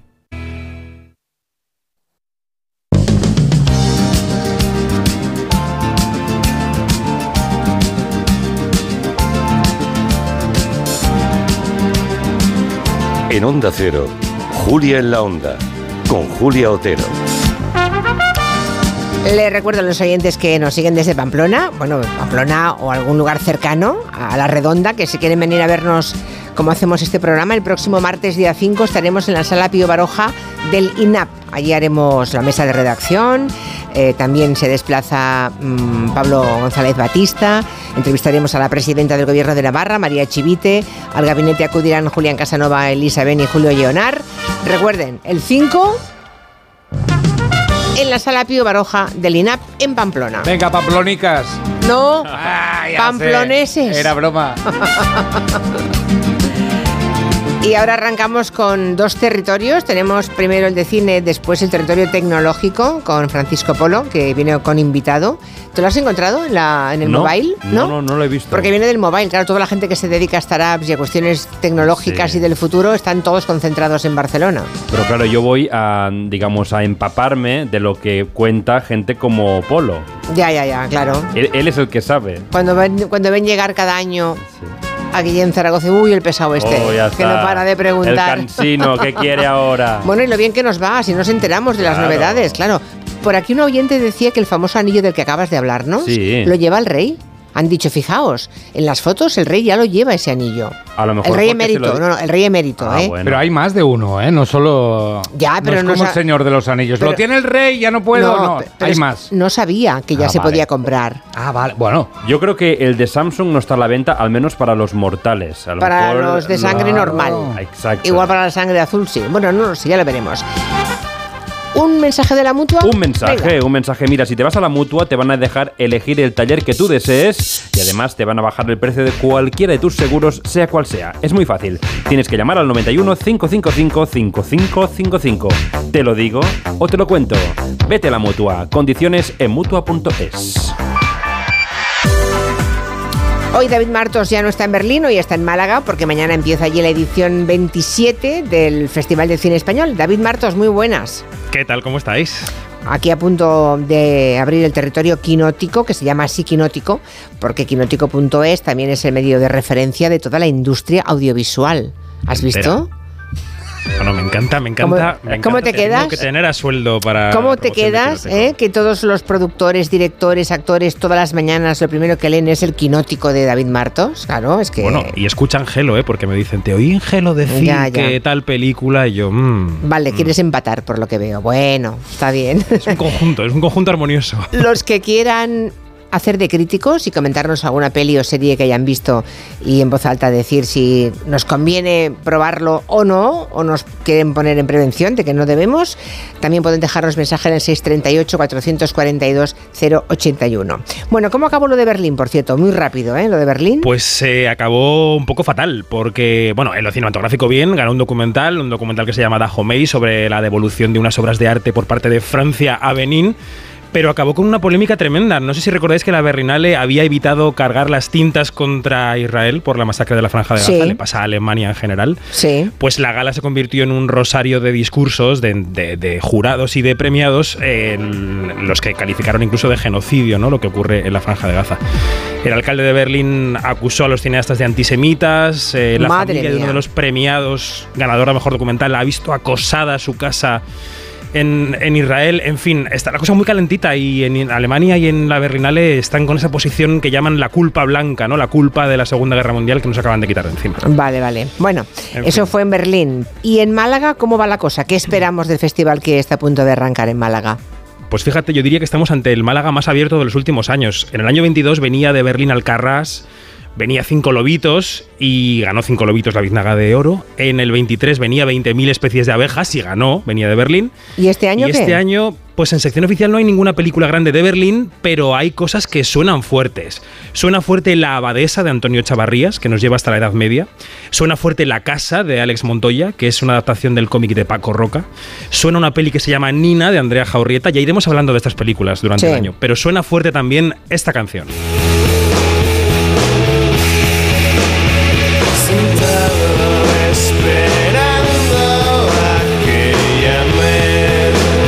De los planetas ya saben que es segundo premio de este grupo.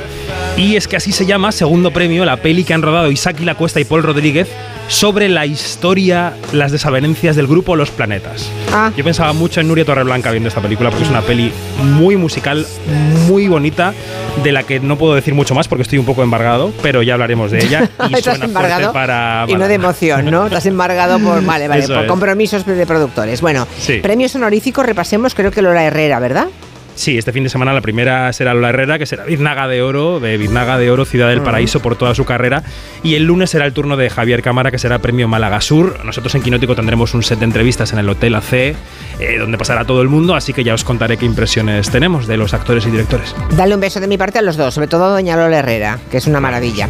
Bueno, esta semana le damos un poco la vuelta a la tortilla, siempre empezamos por las pelis de estreno y, y nos dejamos siempre de cola las series, pero esta vez vamos a hablar primero de series porque hay una, una de las más esperadas, yo diría, de los últimos tiempos y además porque nos toca de cerca y nos hace mucha ilusión.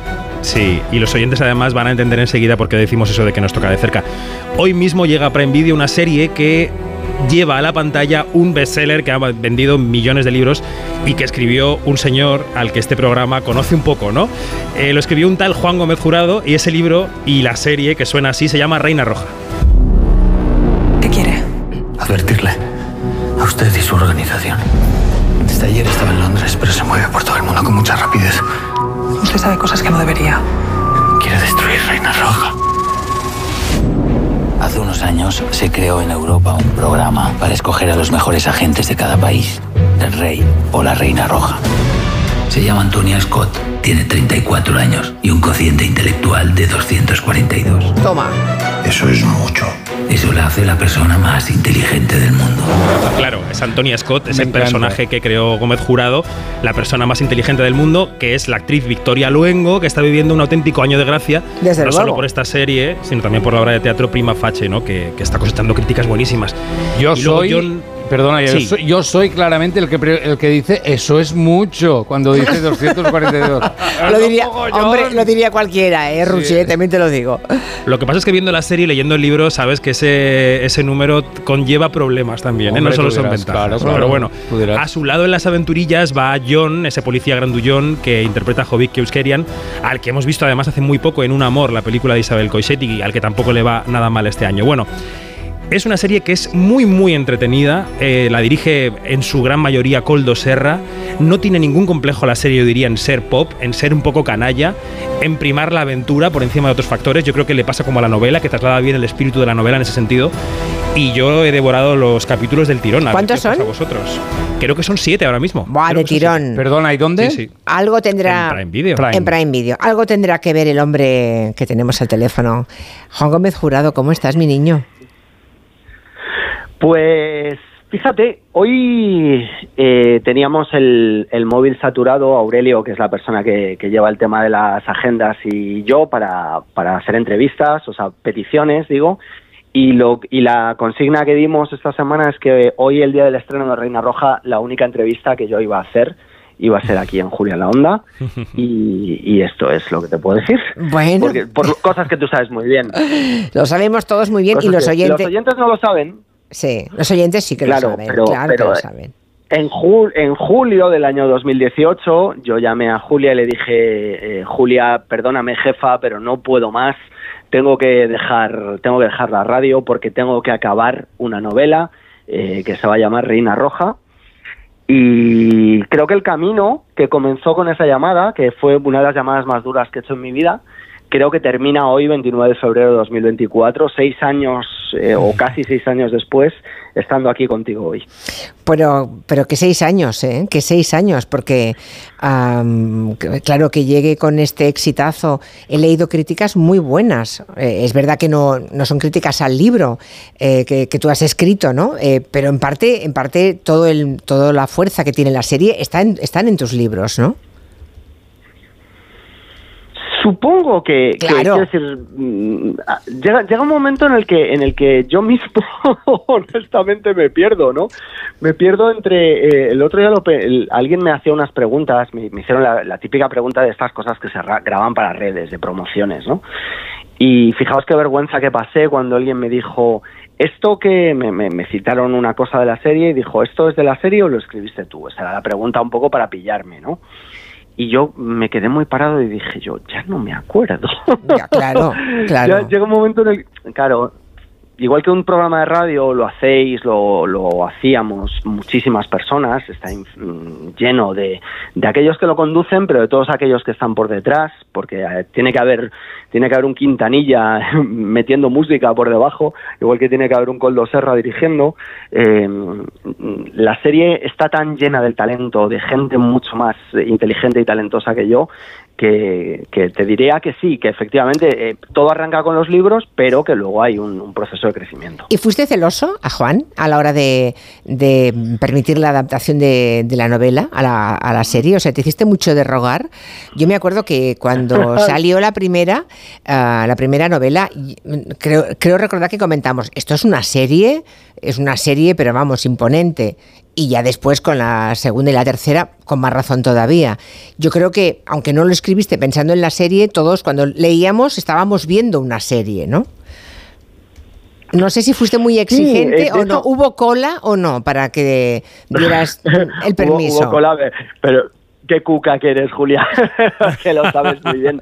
A ver, el, el, el, fue muy curioso esto, es, realmente muy curioso, porque, porque cuando, cuando nosotros eh, comenzamos esta andadura, Maya Muruzábal, que es la, la showrunner, la productora ejecutiva de la serie, y, y yo, mmm, no teníamos nada más que un manuscrito y las ganas de, de, que Antonia Scott, la persona más inteligente del planeta, eh, fuese de verdad.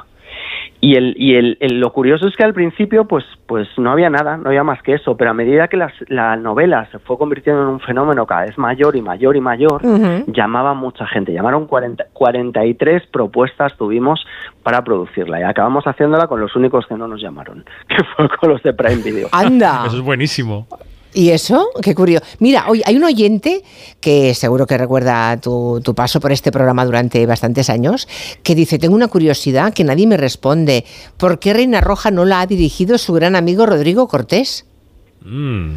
Pues porque estaba dirigiendo entonces una cosa y después entre medias de la postproducción otra y entonces bueno pues fue imposible cuadrar cuadrar los calendarios con él pero, te, pero tenemos a un director que, que, es buenísimo, que es Coldo Serra, que, que bueno, director de 70 Vinlades o Bosque de Sombras, entre otras cosas, de tres temporadas de La Casa de Papel, eh, sí, sí. es una auténtica máquina y que, y que nos hemos entendido a la perfección. ¿Sabes por qué, Julia? Esto me vas a entender tú muy bien. Porque es muy buena persona. No solo es muy bueno, es muy buena persona. Uh -huh. Oye, cuando, cuando escogieron a Vicky Luengo y a Hobby, ¿cómo se pronuncia? ¿Que querían? Keukerian, ¿eh? creo yo, ¿no? Keukerian. Keukerian. Vale, ese señor. Keuskerian. Keuskerian, vale. Cuando les escogieron a ellos para los rostros de Antonia Scott y para John, ¿era así como los imaginabas? ¿Tuviste algo que ver en la selección tú, Juan? Un poquito, un poquito. Mira, es curioso porque María José Rodríguez, Adriana Izquierdo, Amaya Muruzábal y yo tuvimos una reunión en la que habíamos quedado para decidir entre todos a quienes poníamos en la terna de actores para proponerles que vinieran al casting, ¿no? Y entonces es un poco como cuando, como cuando dos novios que se quieren mucho en estos programas de televisión tienen que decir los dos a la vez lo que está pensando el otro. Sí. Curiosamente, las cuatro personas, o sea, María José, Adriana, Amaya y yo dijimos los cuatro al mismo tiempo, eh, Joviki Vicky o Joviki Victoria, mejor dicho. Y, y de hecho, llegó un momento en que dijimos, a lo mejor nos estamos equivocando porque nos, nos parecía tan obvio que no podían ser otros que, tu, que, tuvimos dudas, fíjate. Qué curioso, qué curioso. David Martos ha visto la serie, yo no. Eh, ya me supo fatal no poder ir a, al estreno. Juan me llamó, vente a Madrid, hacemos el estreno. Bueno, ya sabes que no, que no viajo salvo con la radio y me, me lo perdí. Pero me ha contado David Martos que haces un cameo, sales. Y entonces que se suponía que era un secreto. Ah, vale. ¿Es un secreto? bueno, tío, yo creo. Pues vas apañado en este hoy ya para el mundo Hoy ya para el mundo creo que no es un secreto. Claro, todo el mundo ya lo dice, ¿eh? Claro.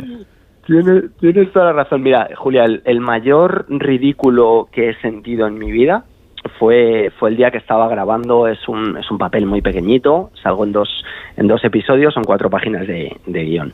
Y el mayor ridículo que he sentido en mi vida fue el momento en el que me puse delante de esa cámara y me di cuenta de, de una cosa muy importante, y es que para ser actor, tú, tú, has, tú has interpretado personajes, eh, por ejemplo, con el corto de mi amigo Rodrigo Cortés, que recuerdo perfectamente que tú estabas eh, detrás en la radio y demás, y sabes muy bien lo que, que, que una cosa es nuestro mundo de hablar delante de un micrófono y otra cosa es interpretar en la ficción y lo, lo, pasé muy muy mal. Pero bueno, Coldo consiguió salvar los muebles a base de montar eh, trocitos de las de las 200 tomas que hicimos. Bueno, te das siempre Pero, de menos. Y, bueno, por lo menos... Eh, eh, forma parte de la, de la, bestia, ¿eh? La bestia es así. Siempre se da de menos, Juan Gómez Jurado. Siempre se saca toda la importancia.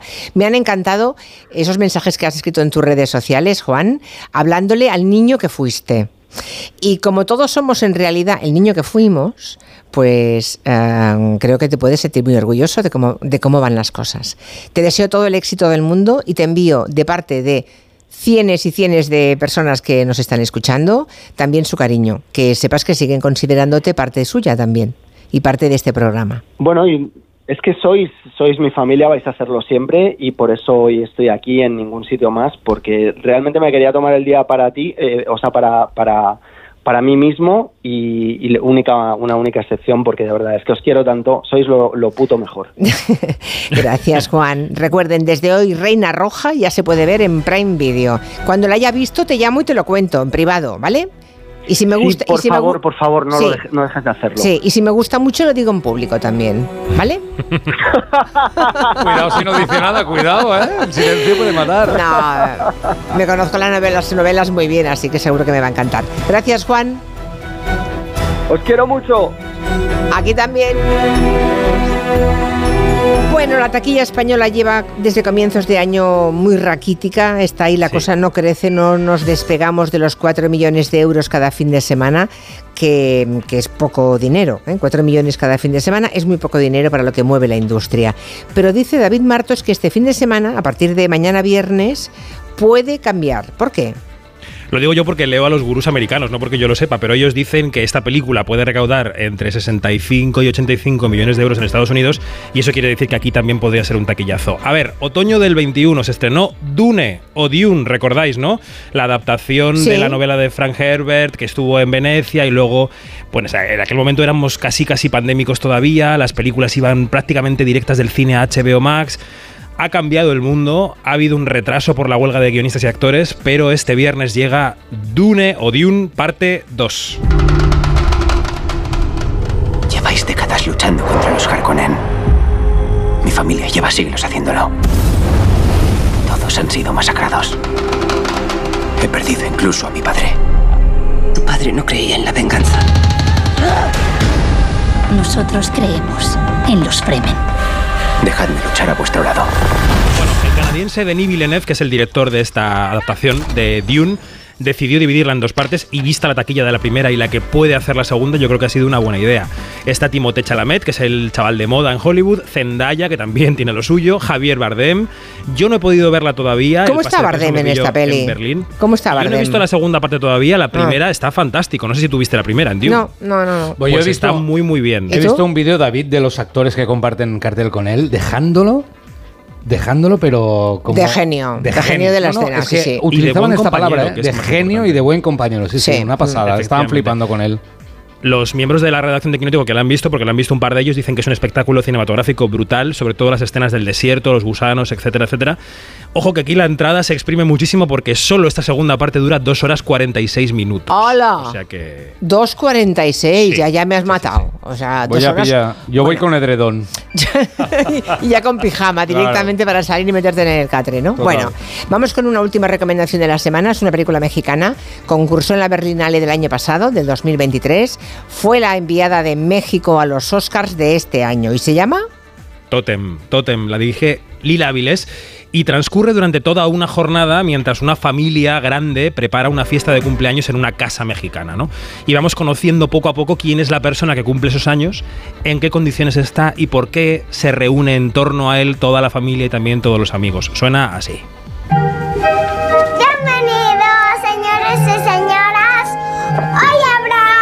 Un show para el tío Tona.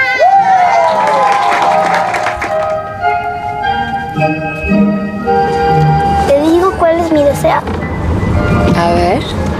Que mi papi no se muera. Claro, es el retrato de un hombre que está enfermo, tiene una enfermedad terminal y vemos cómo él vive ese proceso y su familia le organiza una última gran fiesta de cumpleaños, ¿no? Su hija pequeña, que es la prota Uh, de la película, Tiene una niña sabe- pequeña. Sí, o sea, un sabe dra- que es un padre- drama, un dramón, vamos. Es una película que tiene sus partes tristes, sentimentales, pero también tiene sus focos cómicos. Yo diría que es una película agridulce que a mí me encantó. Es una película Vale. que recomiendo muchísimo. Totem. Es muy sentimental, pero sí, se llama Totem y hace que queramos pensar en cómo querríamos despedirnos nosotros de una manera plácida, agradable, tranquila, con la familia, en caso de que nos ocurriera lo que le ocurre al protagonista. Yo recomiendo mucho esta Totem. Sí, Muy bien, pues Totem y Dune. Vale. para el gran público, efectivamente. Sí, sí, sí. Aquí Dune- yo me acuerdo de la primera del David Lynch, Dune. Bueno, ¿Te aquello fue una acuerdas? locura. No se entendía nada, ¿eh? Nada. En esta se entiende. se ochentera. algo Sí, todavía, el reparto de aquella Dune de Lynch David ha ido Bowie, a la ¿no? premiere de Dune 2, efectivamente, sí. Y han debido flipar porque no tiene nada que ver, claro, aquella con esta. Kyle MacLachlan, ¿no? Y, de- y David Bowie. Sting, Sting, era Sting, no David Bowie, Sting, es verdad. ¿De qué estáis hab- de- no sé de qué De la. Dune, la primera Ah, de la Dune, primera, la- vale, vale. de- Vale, vale, Que si muy quiere bien. bolsa. Bueno, ya, sí, no. ya la llevo puesta. Ya nos sigues contando lo de Málaga, ¿eh? Sí, yo creo que David, Isabel ya nos Sánchez nos tendrá puntualmente informados y mañana creo que tendremos también alguna aparición con Vaquero, o sea que bueno, aquí estaremos. Es verdad que mañana con Francisco Vaquero hacéis un especial cine y publicidad juntos, porque también Vaquero, Francisco Vaquero, está, nuestro publicista de Muy cabecera, pendiente de Málaga, está en Málaga también. O sea, mañana hacemos una combinación entre David Martos Aquí y nadie Francisco está, Vaquero. nadie está trabajando. Uno en Málaga, el otro en Aquí Mobile, nada, el otro. Venga, y nosotros en Pamplona. Eh, es que lo que yo te digo, aquí no... más malo que Oye, la por tiña. aclarar que sí, Bueno. que era Sting, el protagonista. Era Sting, de- era Sí, Sting, era Sting. Era Sting, Sting. sí, sí. Gracias David, esta mañana. Adiós. Adiós. Hoy en Onda Cero estamos dedicando tiempo, espacio a una plataforma de debate que merece la pena seguir de cerca. Mm, Les hablo otra vez del Foro de Sostenibilidad BBVA que reúne a presidentes, a consejeros delegados de mm, las compañías grandes de todo el mundo. De todo el mundo. de todo el mundo. Marina. Este Marina. foro, perdona, es que he recibido un eco que me impedía Sí. hablar y entender. Sí, hablaba del Foro de Sosten- Sostenibilidad BBVA. Sí, es un foro que está teniendo lugar en Madrid esta tarde. Se articula como una plataforma de encuentro y de debate después de sufrir sucesos de alcance mundial como la crisis del COVID-19, el cambio climático, conflictos globales. Todo esto ha acelerado esta necesidad de avanzar en la descarbonización de nuestra economía y de que el crecimiento sea de una manera sostenible, como nos contaba hace unos minutos Antoni Vallabriga, director global de inteligencia de sostenibilidad del BBVA. Hay retos, hay desafíos y por la misma razón hay oportunidades también. Y la industria financiera va a adoptar un papel de vanguardia en este desarrollo sostenible tan necesario. Pues de eso hemos hablado, de este tercer foro de sostenibilidad BBVA que está desarrollándose eh, en Madrid y del que saldrán conclusiones que se pondrán en marcha, seguro, eh, en un futuro cercano. Son las 4 y 34 minutos, una menos en Canarias. Enseguida hablamos de territorio tecnológico con Francisco Polo y un invitado. Les va a interesar mucho esta historia, ya verán. En Onda Cero, Julia en la Onda, con Julia Otero. Corría la era del mesoproterozoico. Ahorro para expertos. Expertos en ahorro. En Bricodepo tenemos lo que necesitas para tus proyectos. Puertas, ventanas, pavimentos, cocinas, baños, herramientas. Lo tenemos. Compra donde compran los expertos. Ahorra como ahorran los expertos. Ya en tu tienda y en bricodepo.es. Te lo digo, te lo cuento. Te lo digo, cada año pago más por mi seguro. Te lo cuento. Yo me voy a la mutua. Vente a la mutua con cualquiera de tus seguros. Te bajamos su precio, sea cual sea. Llama al 91 555 5555. 91 555 5555. Te lo digo, te lo cuento. Vente a la mutua. Condiciones en mutua.es. Mirad chicos, os presento. Este es mi tío Ángel. Bueno, su tío, su tío. Soy como su padre en realidad. No tío, eres mi tío. Pero soy como tu padre. A ver, si te he querido como un padre. Soy más que tu tío. Soy como tu padre. Sí, sí, tu padre. Vamos, tu padre. Bueno, pues eres mi padre. Por 17 millones de euros uno se hace padre de quien sea. Ya está a la venta el cupón del Extra Día del Padre de la ONCE. El 19 de marzo, 17 millones de euros. Extra Día del Padre de la ONCE. Ahora cualquiera quiere ser padre. A todos los que jugáis a la 11, bien jugado. Juega responsablemente y solo si eres mayor de edad. En el sexo como en los toros hay que triunfar. Energisil Vigor con Maca estimula el deseo sexual y ahora consigue un efecto más rápido con Energisil Instant. Estimados viajeros, verano a la vista. El verano está más cerca de lo que crees. Reserva tu viaje con Holiday para las vacaciones de verano a Ribera Maya, Punta Cana o Cayo Santa María. Consigue un cupón regalo de hasta 600 euros en el corte inglés. Hazlo ya y anticipa tu reserva. Consulta condiciones en viajes el corte inglés. El mejor estreno de ficción en dos años. ¿Qué pasa? Es algo que podría destruir nuestras familias. La serie más vista de la televisión. La familia es lo más importante. Y a veces la vida no te da opción. O matas o mueres. Sabía que algún día lo pagaríamos. Líder de la tarde. Sueños de libertad. De lunes a viernes a las 4 menos cuarto de la tarde en Antena 3. Y después, capítulos finales de Amar es para siempre. Cada día tengo peor la memoria. Toma de Memory. De Memory con fósforo y vitamina B5 contribuye al rendimiento intelectual normal. Recuerda, de memoria, de Memory. Y ahora también de Memory Senior, de Pharma OTC. Salimos a correr cada día con la misma ilusión y nos imaginamos ese mañana, los nervios, ese nudo en el estómago. Y probamos, nos equivocamos, pero siempre soñando con superarnos. Juntos haremos realidad todo aquello que seamos capaces de imaginar. Imaginémonos cruzando la meta del Movistar Madrid Medio Maratón el 7 de abril.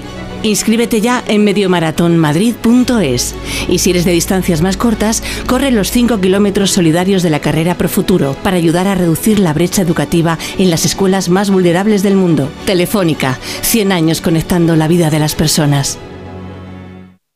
29. Tus nuevas gafas graduadas de Sol Optical. Estrena gafas por solo 29 euros. Infórmate en soloptical.com. Securitas Direct, ¿en qué puedo ayudarle? Buenas, llamaba porque quiero instalarme una alarma. ¿Ha sufrido algún robo? No, pero lo han intentado mientras estábamos en casa de mi madre celebrando su cumpleaños y ya no me quedo tranquila. Pues no se preocupe. Si usted quiere, esta misma tarde le instalamos su alarma. Protege tu hogar frente a robos y ocupaciones con la alarma de Securitas Direct. Llama ahora al 900-272-272.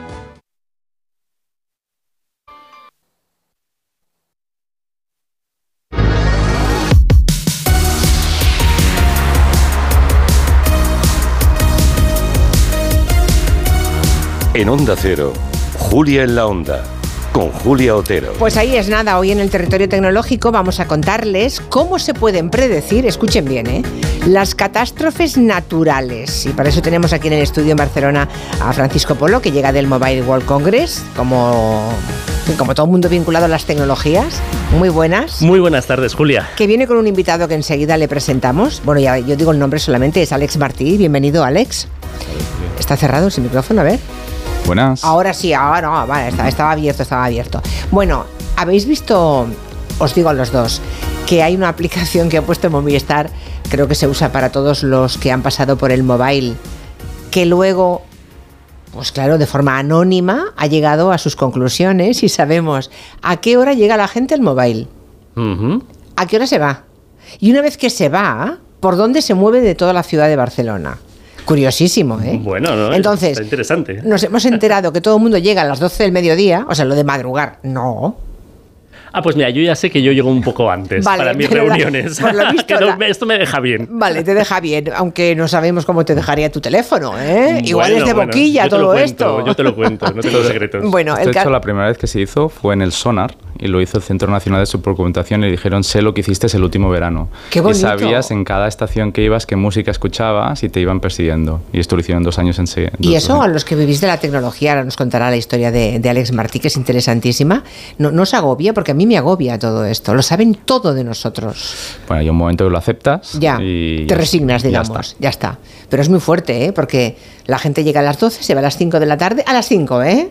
Cinco horitas y para casa. Entonces, ¿dónde van? Bueno, ¿Dónde Julia, van? A Paseo de Gracia, a las Ramblas. o sea que Esta gente sabe, esta gente sabe. es tremendo, ¿eh? Bueno, oye, es, es una de- como, como dice Alex, esto es una de las cosas a las que nos estamos empezando a acostumbrar que ya, ya, ni, ya ni, ni, ni lo vemos. Yo te puedo decir que en el, en el mobile, o sea, eh, había mucha gente yendo para arriba, para abajo, eh, te puedes imaginar inteligencia artificial a tope. Hemos tenido aquí Jem Zaragoza allí y nos ha hecho crónica y además con entrevistas a todas las novedades más importantes. Pues, Nos lo eh, sabemos todo ya más o menos. pues Pero lo de Alex Martí, no. Así que cuéntame, Te cuento. porque- preséntame. Porque, claro, está a tope de inteligencia artificial, a tope de temas de sostenibilidad y hay una persona que encarna la unión de las dos cosas, que es Alex Marty, que es el CEO de Mitiga Solutions. Es un científico con más de 15 años de carrera, principalmente enfocados en la ingeniería medioambiental. Y su empresa puede tener un papel fundamental en el desarrollo de estrategias de mitigación de riesgos naturales, pero evidentemente pues lo tenemos aquí para que nos lo Para que cuente nos lo cuente, sobre todo porque empecé por decir que se pueden predecir las catástrofes naturales, ¿no? Ah, Alex, esto es mucho decir, ¿eh? Cu- Cuéntanos qué hace Mitiga Solutions, a ver, Sí, queremos bien, saberlo. según- Mitiga es una empresa que sale del Centro Nacional de Supercomputación, que durante 10 años se dedica a hacer modelos para predecir precisamente el impacto de este tipo de catástrofes. ¿Catástrofes cómo? Pues inundaciones, incendios forestales, sequía, precipitación extrema, etcétera.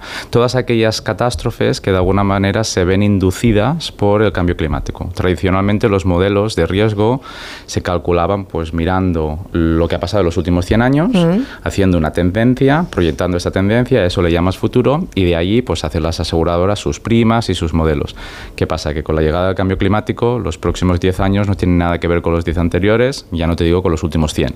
Entonces esos modelos probabilísticos que utilizaba en el pasado para predecir el futuro ya no sirven. Ahora tienes que hacer modelos físicos, que es lo que hace Mitiga. Mira, por ejemplo, luego te dejo de Francisco. Ayer estuvimos haciendo el programa en Tafalla, en Navarra, y me contaba el jefe de los, bueno, jefe, el representante de, de los agricultores de, de Navarra, que aparte de que estaban los campos anegados estos días, porque ha llovido ah, torrencialmente, lo tenían todo inundado, el miedo que tenían es que la- la- en el Pirineo la nevada ha sido muy, muy copiosa y como presuntamente viene una semana de calor, va a haber un deshielo muy rápido que va a seguir anegando los campos, ¿no?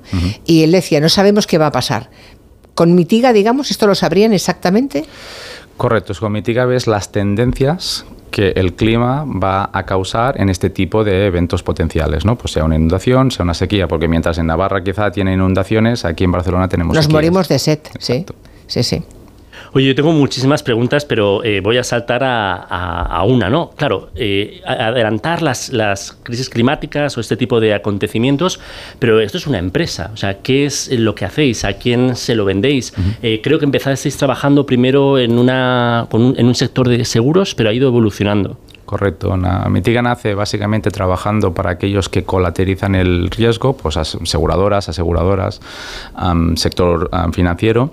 Y un poquito con la llegada del cambio climático vemos que te puedes convertir en lo que se conoce ahora como una climate tech, una empresa que se dedica a calcular estos riesgos climáticos. Y allí ya pasas a ser de una empresa muy vertical a ser una empresa un poco horizontal, donde le vendes pues aquellos tenedores de activos, como puede ser pues un, empresas del sector inmobiliario, em, gestores inmobiliarios, em, empresas financieras, empresas que tienen muchos activos, como puede ser un Tesla, un Corte Inglés, etcétera. Básicamente para predecirles no solo el riesgo hoy, que también lo hacemos, sino el riesgo a 10, 15, 20 años. Pongamos un ejemplo que entenderá Sí, todo el mundo. lo necesito. Eh, el sector financiero, tú te vas hoy a pedir una hipoteca y hasta ahora pues te daban el precio de la hipoteca en función pues del Euribor, del- de los mercados financieros. Ahora tienen en, en cuenta lo que se llama la variabilidad climática. Si yo cojo y aseguro una casa cerca de un río, cerca de una costa, que quizá hoy no tiene riesgo, pero de aquí 10 años sí, ese activo que yo te estoy colateralizando, yo te estoy dando un dinero, ese activo quizá aquí 10 años pues tiene menos valor porque ha quedado inundado o desaparece porque ha habido un incendio forestal. Entonces, esta, esta información, esta inteligencia climática se empieza a meter en los modelos económicos. Entonces, tiene un impacto, pues por ejemplo, para los bancos crucial. Claro, pero también valdría al revés, que una vivienda que hoy crees que tiene menos valor pueda tener mucho más valor. Estoy pensando, claro, si en las zonas de la España húmeda, la España verde, cada vez vemos más movimientos turísticos hacia esa zona de España que antes la gente no frecuentaba en verano y de pronto se ha convertido en un refugio climático. Eh, irse a Galicia a pasar el verano, por Claro, ejemplo, ¿no? el- Podría ser al revés, que algo que ahora tiene un valor X, dentro de Pase a 20 más. años se crea, ¿no? Exacto. La- las empresas lo compran para reducir el riesgo de sus activos, evidentemente, pero también, y es el grande cambio que ha sufrido Mitiga ahora, porque la regulación obliga a las empresas a reportar su riesgo físico, climático y transicional. Riesgo físico, riesgo hoy. Riesgo climático, 20 años a partir de ahora.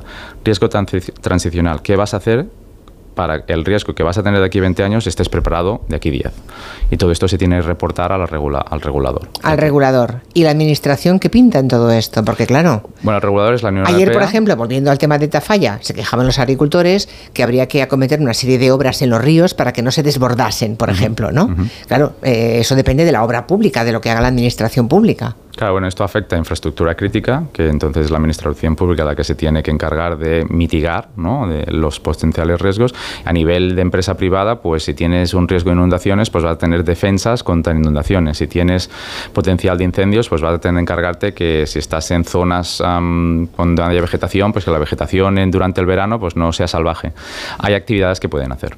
Oye, yo tengo mucha curiosidad eh, por cómo lo hacéis, ¿no? O sea, generalmente para predecir el futuro se miraba hacia el, fata- el- el pasado, oye, ha pasado esto históricamente, con lo cual mañana, dentro de un año, dentro de 10, pasará algo similar, ¿no? O algo que ocurría tantas veces en el pasado.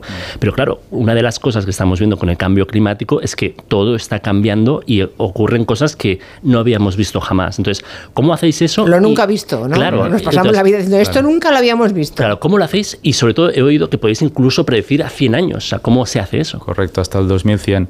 Es un conjunto de saber lo que ha pasado hasta ahora, que evidentemente es un dato que le metes al modelo, y tener modelos físicos que representan matemáticamente los eventos que ocurren en la realidad, ya sea de un incendio, una inundación, lo que fuera, y poner lo que se llama variabilidad climática. Hacer centenares de miles de simulaciones con la supercomputación, donde coges distintos escenarios climáticos que están de alguna mente bendecidos por lo que sería la IPCC, que es la entidad gubernamental que define estos tres escenarios, que después lo comentamos si queréis, y de ahí pues encuentras el escenario que es más probable y vas corrigiendo con las tendencias que vas viendo anualmente. Pero es un Sí, es una simulación a futuro. Es una simulación a futuro con datos científicos, con datos científicos de hoy. Nosotros, pues, el, al día subimos al sistema 5 billones con B de datos, que es lo que va generando estos modelos. Y haces centenares de miles de simulaciones hasta que das la simulación que de alguna manera tiene menos incertidumbre. Entonces, si yo, por ejemplo, me compro una casa, pongamos, ¿eh? alguien se compra una casa en, una determinada zona de la costa, a día de hoy ya hay una entidad financiera que va a conceder o no la hipoteca y, una compañía de seguros que me va a pedir tanto dinero o tanto otro en función de lo que vea a 20 años vista, en el supuesto de que a 20 años vista sea la hipoteca? Las aseguradoras ya lo utilizan. ¿Ya lo están haciendo? Sin duda, en, sus primas de seguro, sobre todo en eventos que son mucho más catastróficos, donde la pérdida puede ser del 100%, digamos como un, un tifón un tsunami, ¿no? donde la pérdida no es porcentual, mm. es total, esto ya te implica directamente un factor en, lo que sería la prima del seguro. Hablamos de catástrofes naturales, ¿eh? no de catástrofes de otro tipo. Ahora de, pronto me ha pasado por la cabeza el edificio de Valencia. Mm. Claro, esto, es, esto está fuera de Mitiga Solutions. ¿eh? Esto bueno, lo que ocurre es que es verdad que en ese caso las compañías de seguros deberían ver qué están asegurando, ¿no? Y ahí, y ahí, entras en lo que cubre, lo que no cubre, ahí ya tienes de mirarte la letra pequeña. Ahí. Claro.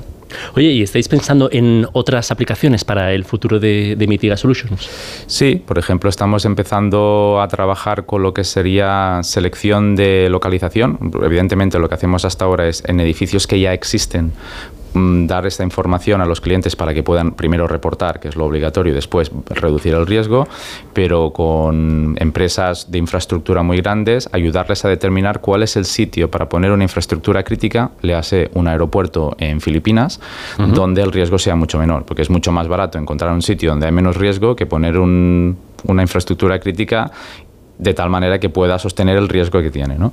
Entonces, esto es lo que se llama en inglés el location planning, que es ayudar a seleccionar el mejor lugar para este tipo. Y esto puede ser una escuela, puede ser una infraestructra pues, a nivel de un pantano, bueno, lo que sería la parte del, del, del pantano, lo que sería un aeropuerto, etcétera. Pero esto de momento, de momento no trabajáis con la administración, con diferentes administraciones. Ah, ya estáis con la administración. o sea, trabajáis tanto para empresas como para administraciones. trabajamos con el gobierno de España, trabajamos con la Unión Europea, trabajamos mucho con el sector humanitario, que podemos comentar un poco, Cruz Roja, las Naciones Unidas. ¿Qué hacéis con ellos? Pues mira, con la Cruz Roja hicimos el primer bono de catástrofe a nivel mundial. Un bono de catástrofe es un, un instrumento financiero un paso atrás si tú tienes un incendio en California o una inundación en Alemania, siempre, en una casa, siempre habrá una aseguradora que te colateralizará ese riesgo porque tiene un valor. Si tú tienes un volcán en Vanuatu si tú tienes un, cualquier cosa en un país de, otro sitio, normalmente no. Ahí es donde entran entidades humanitarias para colateralizar este riesgo. ¿Qué quiere decir colateralizar este riesgo? Poner el dinero suficiente para hacer la ayuda de emergencia en el momento que pasa. Pues hicimos un vehículo financiero con la Cruz Roja, simulando todo el riesgo de volcanes alrededor del mundo que podían afectar directamente a la población. Pues el 7% de la población mundial está afectada por volcanes a, nivel directo.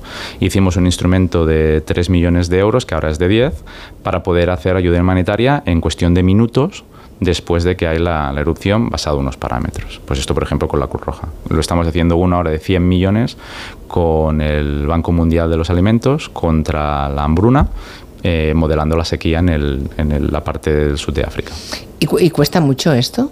Económicamente, o sea, la ¿De inversión. No, no, no. De, hacer, imagino. Tú te has formado una parte en España y mucho en Estados Unidos, creo, ¿no? sí. Eh, o sea, tú llevas, eres un científico, lleva muchísimo tiempo, pero no digo eh, para una empresa que quiera contratar vuestros servicios. No, la verdad, el, el precio por unidad de activo comparado con lo que estás colateralizando es, es muy poco. Normalmente nosotros trabajamos con empresas que tienen muchísimos activos, ¿no? centenares de miles. Ya, pero para particulares no. Para particulares, lo que aún no hacemos venta particular directa, lo que pasa es que mucha gente nos pregunta, pero es, es- es un paso más adelante. ¿no? Lo que empezamos a trabajar son const- con constructoras y con arquitectos que la gente puede incluir en el plan, pues en el, en el plan ejecutivo, saber cuál es el riesgo climático. Bueno, y, y adaptar los materiales y la construcción a, A la- eso, a la ¿no? situación de- Venimos de unas décadas brutales en las que daba lo mismo construir en el norte de España que en el sur, en Noruega que en Cuenca, y así nos va. Correcto. Quizá ahora deberíamos, Pasamos unos a- calores y unos fríos por falta de noción, ¿no? deberíamos hacer quizá menos edificios con- solo de cristal sin ventanas en el sur del Mediterráneo donde- con- cuando hay una crisis energética. ¿no? Entonces en el verano te, básicamente te fríes. ¿Eso quiere decir que también tenéis arquitectos vosotros en el grupo? No, nosotros no, tenemos Hacéis arquitectos. la predicción y ya está. Trabajamos con arquitectos para ayudarles básicamente pues, a, a tener esta información climática. Hasta 100 años, ¿eh? Una De barbaridad. sí. Oye, una de las cosas que a mí me gusta de la sección es que traemos a gente que está haciendo estas cosas impresionantes desde aquí. Creo que sois 55 personas, ¿no? En Mitiga, estáis en Barcelona. Eh, ¿Crees que Barcelona, España, se puede convertir en un foco mundial para este tipo de, de empresas? Sin duda. O sea, tenemos la mitad de aquí, la mitad del equipo aquí, la mitad fuera, pero una de las cosas que estamos viendo en verano compramos una empresa inglesa que era más grande que nosotros y conjuntamente con el hecho de haber la ley Beckham en España, que puedes traer gente de fuera con unas condiciones un poco más, bueno, más ventajosas, Sí. ya no solo es el sol, playa, sangría para que la gente venga a España, sino también hay una comunidad tecnológica que está teniendo cierto prestigio donde hay empresas que ya vienen y se instalan aquí directamente. Ya no te digo trabajadores también. Eso está muy bien. ¿Y la formación de esas 55 personas? Tienes la, la mitad de ellos tienen su doctorado y 10 años de experiencia después de su doctorado. Pero ingeniería, eh, Supercomputación, ingeniería, claro, para cada riesgo tienes un especialista, ¿no? Pues hay gente que se ha formado en incendios forestales, gente que se ha formado en eventos meteorológicos, que tienen su formación Ajá. académica y luego su formación profesional. estaba pensando, eh, cuando has nombrado lo de incendios forestales, la sequía que estamos sufriendo, pertinaz sequía, ¿eh? tanto en Cataluña como en Andalucía. O sea, tú- vosotros ya podéis saber qué va a pasar este verano. Claro, y además distingamos entre dos tipos de peligros. Aquellos que se llaman en, en inglés el rapid onset, que es decir, que ocurren muy rápidamente, y los de slow onset, de que ya los ves venir. ¿no? La sequía es un riesgo que no te pasa de hoy a mañana. Tú ya ves unos indicadores, un número de días seguidos sin lluvia con una cierta temperatura. Por eso la gente se queja de los gobiernos. En Cataluña hace tres años que se está viendo venir y no han hecho nada. Claro, hay, hay, hay ciertas, ciertos riesgos que puedes hacer cosas antes de, ¿no? Con una erupción volcánica, bueno, empiezas a ver que la sismología es activa, pero lo vimos en La Palma. Al cabo de dos días Es difícil. es complicado. Pero desde luego los incendios forestales de este año pueden ser impresionantes en Cataluña. Claro, ¿eh? además que el 90% de los incendios forestales son causados por personas. Entonces, el, tú puedes simular la propagación y el riesgo, pero el momento de lo que sería cuando ocurre es muy difícil.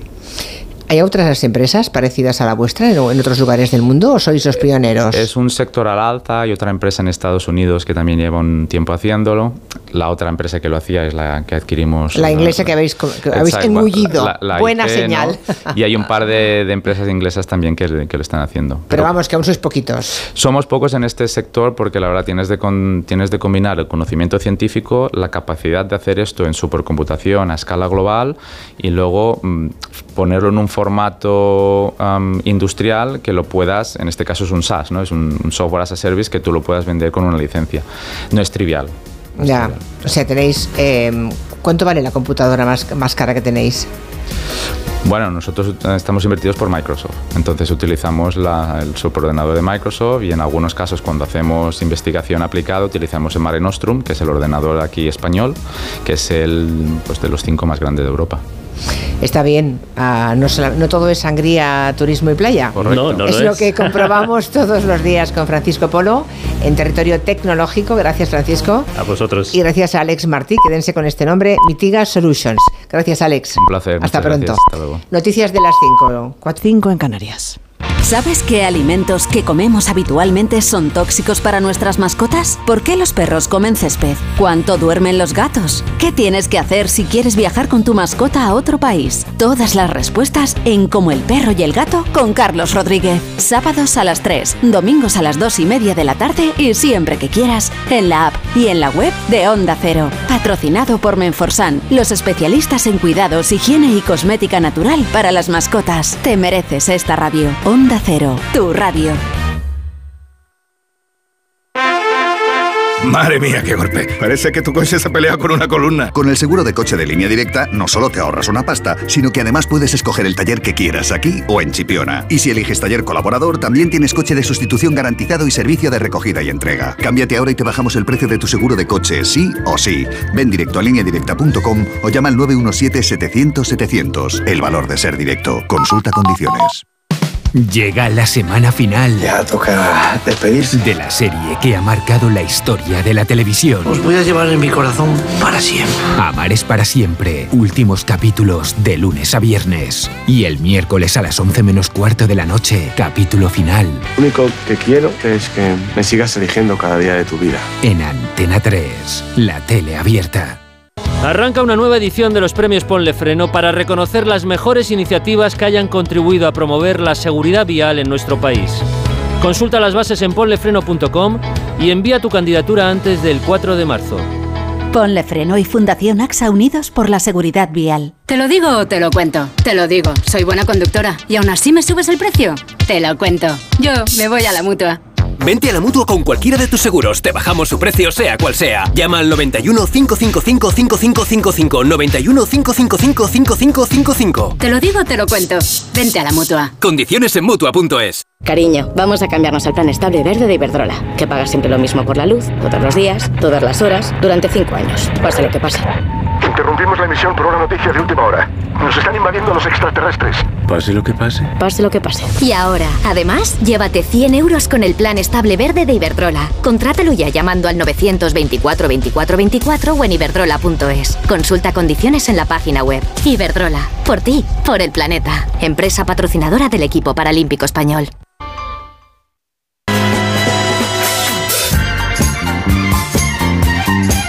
En Onda Cero, Julia en la Onda, con Julia Otero. En un rato tendremos aquí al ministro de Derechos Sociales, Consumo y Agenda 2030, Pablo Bustinduy. Les recuerdo que se acaban de aprobar un par de leyes que dependen de su ministerio, de su negociado, la ley de familias y la ley de servicios de atención a la clientela. Si alguien quiere preguntar alguna cosa al ministro relacionada con esas leyes, pues con mucho gusto le pasaremos a pregunta 638 442 081. Enseguida estamos con Pablo González Batista y su manual de instrucciones, pero antes creo que me piden que les diga que no se pierdan en Ni Ahora Son Soles, un espacio nuevo de L'Oréal París que es Radiantes por Experiencia. En el que se habla de mujer a mujer sin tabúes, donde se comparten vivencias y aprendizajes, porque estamos en la edad perfecta. Conoce el videopodcast Radiantes por Experiencia en el canal de YouTube de L'Oréal París España. Pues ahora viene ese rato de gelo que usamos para que Pablo González Batista nos dé un manual de instrucciones de esos que no lee nadie, solo él criatura. ¿Cómo estás, Pablo? Buenas tardes. Pues muy bien, muy bien. He vuelto a leer los manuales para que no tengáis que hacerlo vosotros. Claro. Estoy aquí para hacer el trabajo sucio. Claro. Antes, antes que venga el ministro, el ministro, además, que también le toca liderar, bailar a veces con la más fea, ¿eh? A los ministros. Sí. ¿Tú sabes qué, qué día es hoy, Julia? Lo habéis comentado al principio. Hombre, por favor, sí, pero no, no tenemos nadie entre la audiencia que cumpla años un 29 de febrero. Bueno, bueno, el presidente del gobierno, por ejemplo. Ya, pero, sí, pero, no, pero no sé si es oyente del programa. ¿Cómo no va a ser oyente del programa, Julia? Otero, ya, por puede favor. que sí, claro, estará claro, ocupado claro. estas horas, hombre. Hoy es el día, el, el unicornio del calendario. Hoy es una, una de esas rarezas que solamente se ve cada, cada cuatro años, como los Juegos Olímpicos, como Sí. los Mundiales de Fútbol y como las elecciones generales. Bueno. ¿Cuándo las legislaturas, te acuerdas? Cuando Ah. cuatro años la legislatura. Ay, pero eso era antes, ¿eh? Bueno, antes, hace mucho antes. Sí, yo, sí, de hecho no lo recuerdo. Pero el 29 de febrero de estos, de estos años, de los años bisiestos, es algo así como el bonus track que nos regala la vida. Son 24 horas extras totalmente gratis en un momento en el que nadie regala nada. Bueno, y, y mucho menos tiempo. El tiempo no te regala ni Dios, vamos. Absolutamente. Por eso no, no hoy no voy a profundizar mucho en la explicación astronómica de por qué tenemos años bisiestos, porque ya se ha encargado de hacerlo toda la televisión y la radio desde esta mañana, pero sí que quiero resumirlo todo en una explicación muy sencilla. Básicamente, tenemos que alargar el año para sincronizar la órbita terrestre con un calendario que tenemos, que es totalmente imperfecto, porque si no lo hiciéramos... ¿Qué pasaría? Se, se nos descolocarían los días. Se, no, nada, nada cuadraría, luego las estaciones tampoco encajarían y todo sería un desorden. En realidad, un año tiene 365,25 días y cada cuatro años ganamos un día. Si no ajustásemos el calendario, en unos 40 años, febrero sería casi enero. ¡Uh! Pues eso, así que... ¡Qué caos, por Dios! Imagínate, febrero sería enero, con lo largo que se me ha hecho a mí enero.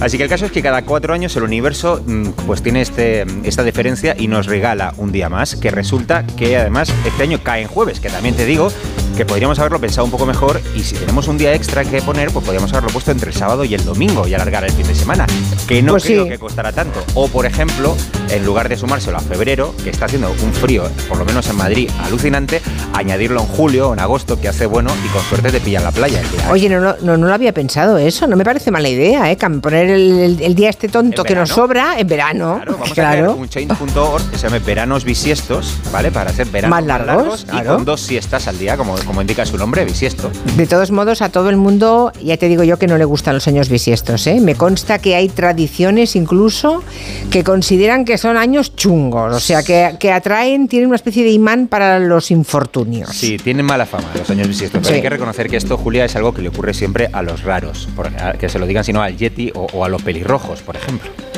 La superstición y las creencias populares hablan de que los años bisiestos traen desgracias al mundo. De hecho, en el refranero popular se dice año bisiesto, año siniestro. Hay por ahí un Año siniestro, por favor. Sí. Hay un montón de listas de, de acontecimientos que han tenido lugar en, en años bisiestos, que, ah, acontecimientos terribles como el hundimiento del Titanic, por ejemplo, fue en año bisiesto, el inicio de la guerra civil en España, los asesinatos de Gandhi, de Kennedy, de Luther King, de John Lennon, pero claro, es que estadísticamente al haber un año bisiesto cada cuatro años, pues el 25% de las cosas, las buenas y las malas, Claro. ocurrir en año bisiesto. Así Claro. que yo soy bastante partidario, yo estoy más en el equipo de Phil Dunphy, que es un personaje que me encanta de Modern Family. Me encanta el día bisiesto. Recibes un regalo de 24 horas extra. No puedes desperdiciarlo en el trabajo o el colegio. Tienes que hacer algo extraordinario, algo impactante. Y esa es mi tesis de hoy, que el 29 de febrero es algo así como ese billete de 20 euros que te encuentras en el bolsillo del abrigo que hace mucho que no te pones y, y es, co- y lo recibes pues, como un regalo inesperado. Yo últimamente, y esto es verdad, solo me encuentro mascarillas. Yo también. Comprando abrigos, meto la mano en el bolsillo por favor. Yo también me encuentro mascarillas y- y- en bolsillos de las maletas, es horroroso, en me persiguen, me partes, persiguen, en todas me persiguen como ábalos. Perdón, sí. que viene el ministro ahora, Julia, por favor, compórtate. Eh, Sí, pero es otro partido. Ah, es este. verdad, es verdad. Sí. Bueno, que hay que aprovechar eh, esas 24 horas extras que nos regala la vida y lo que quiero hacer hoy es un manual de instrucciones sobre qué, qué hacer hoy, cómo aprovechar el 29 de febrero, cómo Ah, o sea. no perder el tiempo de, en estas 24 horas que nos regala. Y aparte ya vamos tarde, eh, que son las, 7 y las 5 y cuarto de la tarde. Vale, o sea, ¿qué hacer el 29 de febrero, no? Es esto. Vale. Vamos con la lista de consejos para sacarle partido a este día extra que nos regala el calendario. Bueno, va. lo primero ya habéis hablado y es cumplir años. Un 29 de febrero se pueden cumplir años. Los que tenéis cumples normales no entendéis lo que significa para nosotros. Yo solamente puedo celebrar mi cumpleaños verdadero una vez cada cuatro años, así que será la bomba. Y mamá, este año he decidido que me hagáis una fiesta sorpresa. Bueno, tan sorpresa no, no será. No, Lo que pasa es que esto no está al alcance de, de todos. Claro, no puedes elegir nacer un 29 de febrero. Se calcula que en todo el mundo hay unos 5 millones de personas que han nacido un 29 de febrero. Ya lo hemos dicho, una de ellas es el presidente del gobierno, Pedro Sánchez. Porque la probabilidad de nacer un día bisiesto es de una entre 1461. Así que Sánchez ya empezó desafiando la estadística y al cálculo de probabilidades en el momento de su nacimiento. Desde luego. Luego ya lo haría varias veces a lo largo de su carrera política. Pero el caso es que eso, cumplir el 29 de febrero, también lo habéis comentado al, al comenzar el programa, tiene esa desventaja de que no sabes si lo tienes que celebrar el 28 o el 1 de marzo. Pero eso sí, a cambio de, de ese, digamos, handicap, cada cuatro años puedes invitar a quien quieras a tu cumpleaños porque nadie hace planes para un 29 de febrero. Claro, como no existe, por, normalmente, pues nadie, Pues, claro. No es que tenga un compromiso No. del 20 no, nadie lo Nadie. tiene. Y la mayor ventaja que tienes es que te puedes pasar toda la vida haciendo esta misma broma. ¡Cumplo 10! ¡40! No, nací un 29 de febrero y ha habido 10 de esos en mi vida, por tanto, cumplo 10. Bueno, ¡Qué divertido! vida Todo el mundo hace esta broma, sí. que Ah. tienes el 25% de la edad que, que realmente tienes. Y luego, eh, me interesa saber si tenemos algún oyente que pueda contarnos, lo, lo agradecería, cuándo te felicita Facebook y Google cuando, eres, cuando has nacido un 29 de, de febrero. Porque se tiene que volver loco el algoritmo y te Ah. felicitará el 28 o el 1 o en medio o no sé muy bien. Bueno, pues si ha nacido alguien de ustedes. A, a las tres no había nacido nadie. Bueno, pues igual han nacido en este Pero rato, igual cuidado. ahora sí, si ha nacido alguien de los que nos escucha un 29 de febrero, eh, así como presidente del gobierno, pueden contárnoslo en el WhatsApp o a través de Twitter. Y así de paso les felicitamos. ¿eh? Venga, más cosas que hacer en este 29 de febrero. Pues mira, una cosa muy práctica es aprovechar la energía cósmica y conectar con el reino angélico. Uy. Saludos mis queridas almas abundantes. Hoy nos embarcamos en un viaje fascinante y único en el tiempo, ya que el 29 de febrero se revela ante nosotros Te lo- como te un cuento yo, Julia. Básicamente, Ah, no, hay quien cree que los 29 de febrero son un día especial en el que se abre una oportunidad para atravesar un portal de manifestación.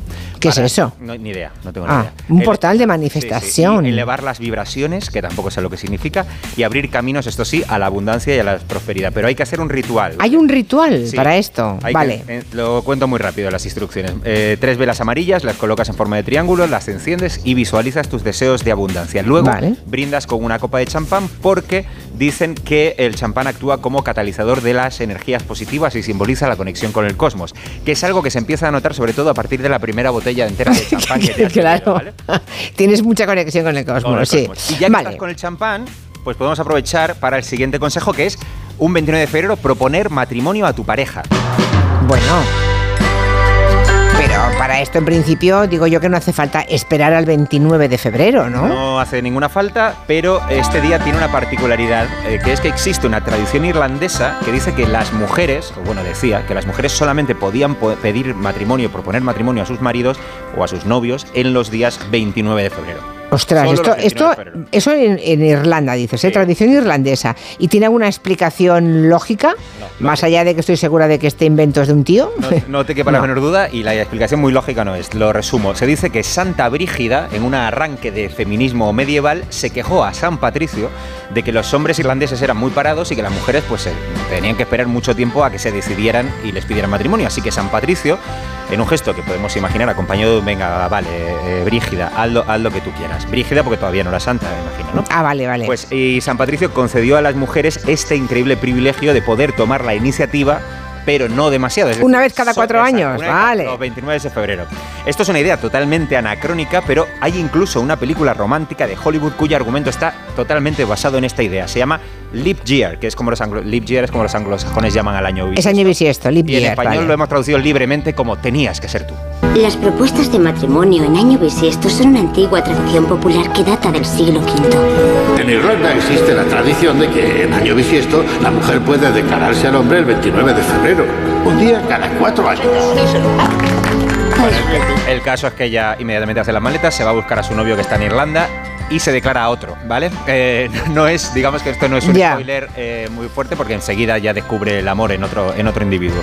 Por cierto, Leap Year. Hoy he visto Google y he visto que en el doodle de Google ponen, había unas ranas y he pensado, qué raro, porque ¿Ranas? Ranas? Sí, porque leap en inglés significa salto. Entonces el símbolo del Leap Year es, la- es una rana. Ya. Por eso hoy la gente que haya abierto la página de Google habrá visto unas ranitas en lugar de la, de la palabra Google. Espera, que alguien nos dice una cosa. Escucha, escucha. Como os decía, mi hija nació en el, el 29 de febrero del 2008, fue una cesárea. eh, en la Quirón fui a hacerme una revisión y mm, faltaban dos semanas y dijo la ginecóloga que mejor inducir el parto porque mm, estaba creciendo. Eh, su padre entró en pánico, ¿cómo van a hacer un 29 de febrero? Y yo mm, pensaba que sería una fecha muy especial. Y así es, ella, ella está encantada con ser del 29 de febrero, igual que Pedro Sánchez. Y, y nada, lo celebramos cada cuatro años de manera muy especial y los Claro. otros eh, años eh, que no son bisiestos, pues eh, ha elegido el 28. También tiene sus cosas buenas lo de cumplir años el día 29. Mi compañero de trabajo celebra su cumpleaños una vez cada cuatro años, así que comemos pasteles, pues eso, cada cuatro años. Claro, eso es bueno para el compañero que gasta menos. Para, Claro. para quien le gusten los pasteles es un problema, claro. Claro, ahora me- me- comerlos anualmente, ¿no? Me ha gustado la primera oyente que dice entró en pánico. O sea, ella estaba a punto de parir, pero lo que entra en pánico es su marido, porque Claro. era 29 de febrero. Eh, o sea, el pánico Me ha- era me ha encantado. eh, ella en pánico porque paría y su marido en pánico mirando al calendario. Ya, ya, ya, ya. Bueno, más consejos para un 29 de febrero, Pues va. imaginamos que hemos pedido matrimonio el 29, a lo mejor incluso nos podemos casar un 29, pues nos vamos de luna de miel el 29 a la capital del año bisiesto. ¿Cómo? ¿Hay una capital del año bisiesto? En, eh, o sea, eh, en Nuevo México. Se llama Anthony, ¿vale? Que es como si aquí llamáramos a, a nuestros pueblos Antonio o José Manuel. Ah, es un pueblo, Anthony. Desde el año 1988, Anthony, que es un pueblo que tiene 3.600 habitantes, se ha autoproclamado, porque las capitalidades buenas debían estar cogidas, capital mundial del año bisiesto. Entonces, cada cuatro años organizan un festival que dura varios días en el parque municipal, al que nos invita en este audio el alcalde Turner de Anthony. Hello, everybody. Mayor Turner here. I would like to invite you to our Leap Year Festival happening Friday, March 1st and Saturday, March Bueno, 2nd. 20 dólares cuesta esta misma noche. Hacen una cena en el bar, el restaurante de barbacoa del pueblo para todos aquellos bisiestos, es decir, los, la gente que haya cumplido de- eh, años en este día 29 y quieran apuntarse. Y mañana y pasado, dos días de fiesta con música, actividades alusivas, etcétera, en el parque municipal de. de Qué interesante lo de Anthony, ¿no? Además, tienes 1461 días para, recuperar, para recuperarte de la resaca, porque no habrá otro festival hasta dentro de cuatro años. Bueno, eso está bien. Y para terminar, una última cosa que hacer un 29 de febrero. Mira, esta me ha llamado mucho la atención porque además lo desconocía. Leer La Bougie du Sapeur. La Bougie du Sapeur, que se podría traducir como la vela del zapador, es un fenómeno paranormal en la prensa en este mundo de inmediatez e hiperconexión porque es un periódico satírico que se fundó en el año 1980, se publica en Francia y solamente se publica los 29 de febrero. ¿Qué me dices? Por lo tanto, Pero ¿cómo se, ¿cómo se puede montar una redacción para hacer un periódico cada cuatro años? Pues ¿sabes cómo se monta esto? Con, a que no hay huevos de hacer un periódico que solo salga los 29 de febrero. Y es efectivamente lo que han hecho. Un, eh, un informático que se llama Jacques Dubusson convenció a sus amigos y eh, pues desde hace mm, ya 40 años hacen esta locura, sacan el número 12 y el caso es que con la broma tiran 200.000 ejemplares. Que son- 200.000. 200.000 ejemplares cada cuatro años que se venden a 4,90 euros cada uno. Y hay un detalle que me encanta, Julia, y es que eh, hace unos años sacaron un suplemento femenino, pero hacen un dominical que solamente se publica cuando el festivo, o sea, el bisiesto, perdón, cae en, fes- en festivo, cae en domingo. ¡Ostras! Pues eso ya, ya, ya no sé cada cuánto debe ser. Bueno, con Pero, oye, es una idea, ¿eh? Es una idea, Hacer una cosa... Hombre, si tiran un programa 200... de radio, Julia. Un programa de radio cada cuatro años. Hombre, si tiran 200.000 ejemplares, solo que a 4 euros sacan pasta un día, ¿eh? Con la broma. Y además la, la donan a causas eh, benéficas. Más de uno va a tomar nota de esto y va a montar alguna cosa cada 29 de febrero, ya Yo tengo verás. que buscarme un trabajo que sea de currar un día cada cuatro años. Ya, pero montarte una tontería así para un sobresueldo cada cuatro años no está mal, No, ¿eh? es una buena idea, No te digo, buena idea. Bueno, te voy a echar porque ha llegado el ministro o está en vías. Lo sé, lo sé. ¿Vale? Bueno, si no, yo sigo contando cosas, ya lo sabes. Hasta la Me semana que viene. Como si fuera el ministro. Sí, que creo que la semana que viene estás en Pamplona, ¿no? Estaré en Pamplona. Te sí. llevo a Pamplona, vale. llevas a Pamplona. No digas Pamplonica, Hay es que sacar pamplonés. Sí, sí, ya, he- ya, he Ya has oído, Rusia, ya he ¿verdad? ya. Vale, vamos Sí, aprendiendo. Pamplonica es el chorizo, ¿no? Exacto, eso es. Ale, hasta el martes que viene. Adiós. Gelo. De 3 a 7 en Onda Cero, con Julia Otero.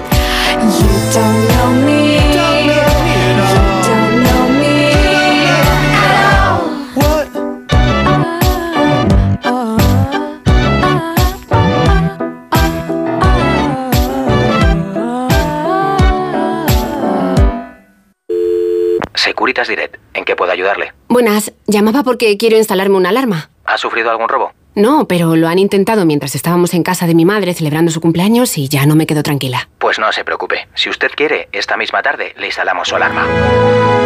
Protege tu hogar frente a robos y ocupaciones con la alarma de Securitas Direct. Llama ahora al 900-272-272. Hoy es 29 de febrero, una fecha especial que solamente se da cada cuatro años, una fecha rara y por eso es la fecha en la que se celebra el Día Mundial de las Enfermedades Raras. ¿Que ¿Por qué se llaman raras? Pues eh, está claro, porque son enfermedades que afectan a muy pocas personas, a muy poca gente. A diferencia de las enfermedades comunes, que la mayoría alguna vez hemos sufrido en la vida, pues una gripe, una gastroenteritis, la varicela, incluso alguna enfermedad grave como el cáncer o, o de transmisión sexual, estas otras, las enfermedades raras, afectan, fíjense, a menos de 5 de cada 10.000 personas. Para hablar de esas enfermedades raras está con nosotros Giuseppe Chiericati, que es el director general de Chiesi España y Portugal.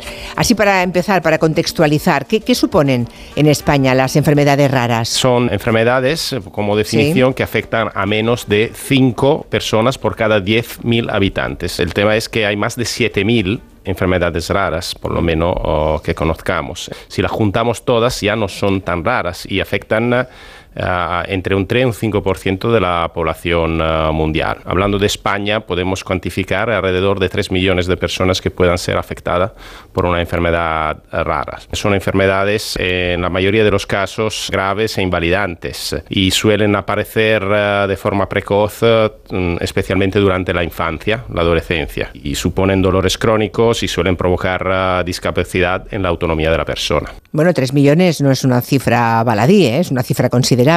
¿Qué estáis haciendo? ¿Qué hace Kiesi para dar respuesta a esos pacientes que sufren una de estas enfermedades minoritarias? ¿Desde cuánto tiempo está trabajando en ellas y qué estáis haciendo? Pues desde Kiesi nuestra misión es mejorar la calidad de vida de las personas y sobre todo de las personas eh, que padecen enfermedades. Lo primero es apoyar investigación y desarrollo. La gran mayoría de enfermedades raras no tienen ninguna terapia. Nosotros siempre lo que nos guía en I+D es investigar, mejorar el cuidado de las personas. Entonces, claramente en área de enfermedades raras hay muchísimo aún por hacer. Y esto diría que es la principal apuesta. Siempre invertimos eh, alrededor del 20% de nuestra facturación global en I+D. Hay mucho también que se puede hacer, apoyar al diagnóstico. Son enfermedades a veces muy poco conocidas, con uh, síntomas al principio bastante generales, no específicos, entonces es muy fácil Uh, confundirlas con otras patologías. Un paciente con enfermedad rara puede tardar hasta los cuatro años o más, hasta los diez en algunos casos, para tener el diagnóstico correcto. Como empresa podemos ayudar en protocolos de diagnóstico, pues uh, fomentar el concienciamiento sobre estas patologías a través también de formación científica. Más se diagnostican en fase temprana, mejor puede ser luego el impacto o el beneficio de una terapia.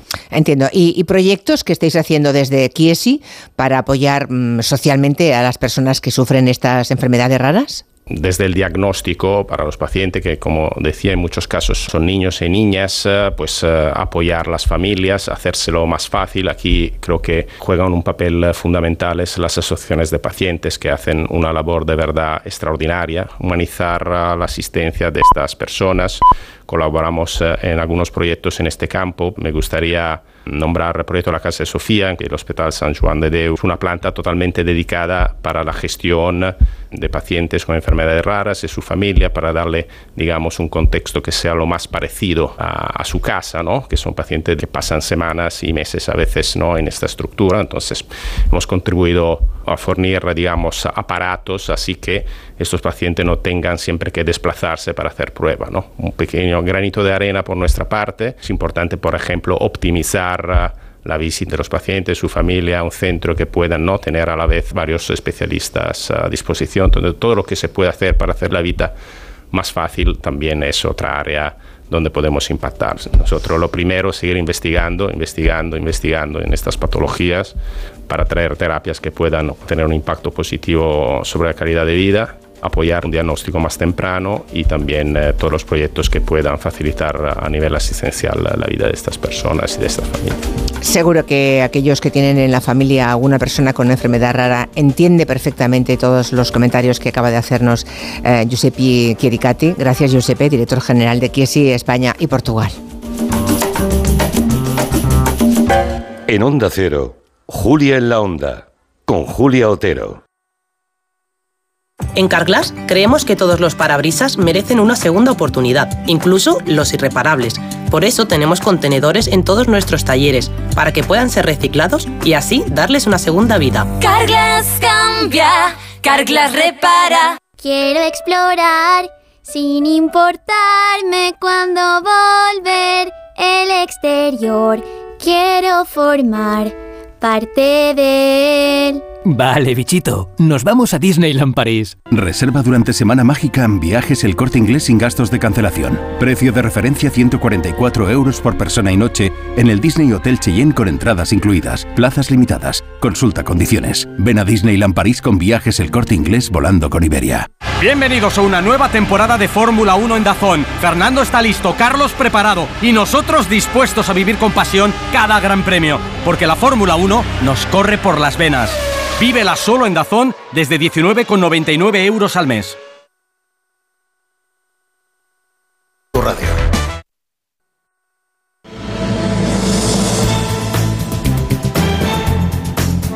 En Onda Cero, Julia en la Onda, con Julia Otero.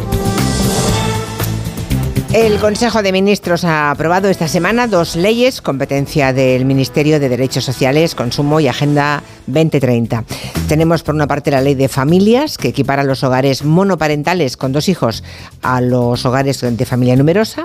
Y tenemos la ley de servicios de atención a la clientela, que va a permitir a los consumidores, lo contamos aquí el otro día, ser atendidos por personas y no por máquinas.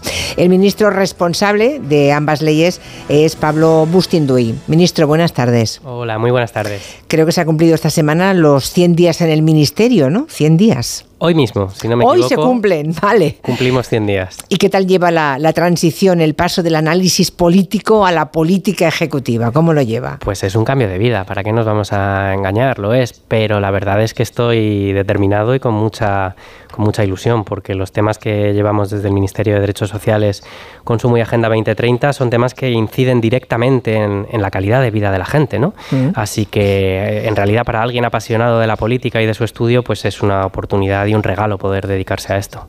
El otro día me decía alguien, es una gota malaya, Pablo Bustinduy, es una gota, no para, no para, no para, hasta que no consigue, no sé si se, de- si se reconoce en esa descripción. Bueno, puede ser algo bueno o algo malo, ¿no? Sí. O sea, espero que Sí. lo dijera en el buen sentido. Tengo tesón, tengo tesón. Cuando me, cuando me fijo un objetivo, pues eh, intento conseguirlo, sí. Bueno, ¿y cómo andan los ánimos? Luego pasamos a las leyes, ¿eh? pero ¿cómo andan los ánimos en el gobierno? Porque, bueno, ya sabemos que, que José Luis Ábalos no es de su partido, eh, ni siquiera es de este gobierno actual, ¿no? Pero, hombre, fue, fue también ministro y es una persona que hasta hace dos días era una persona fuerte en el Partido Socialista. ¿Cómo lo están llevando en el gobierno? Pues yo puedo, puedo hablar por mí, evidentemente. Y por sumar, supongo. Sí, y hombre, pues nos ha causado eh, bastante estupefacción y bastante bochorno el, el desvelarse de, de este escándalo. No es el primero, ha habido otros antes del mismo cariz, ¿no?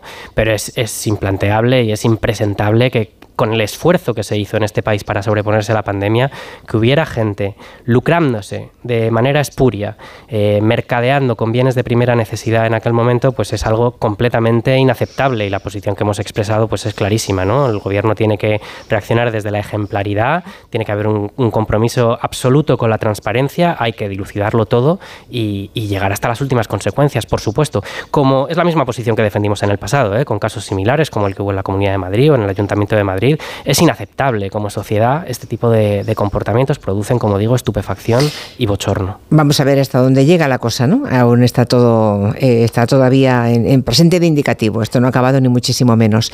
Bueno, decía hace un momento que hoy es el día de las enfermedades raras.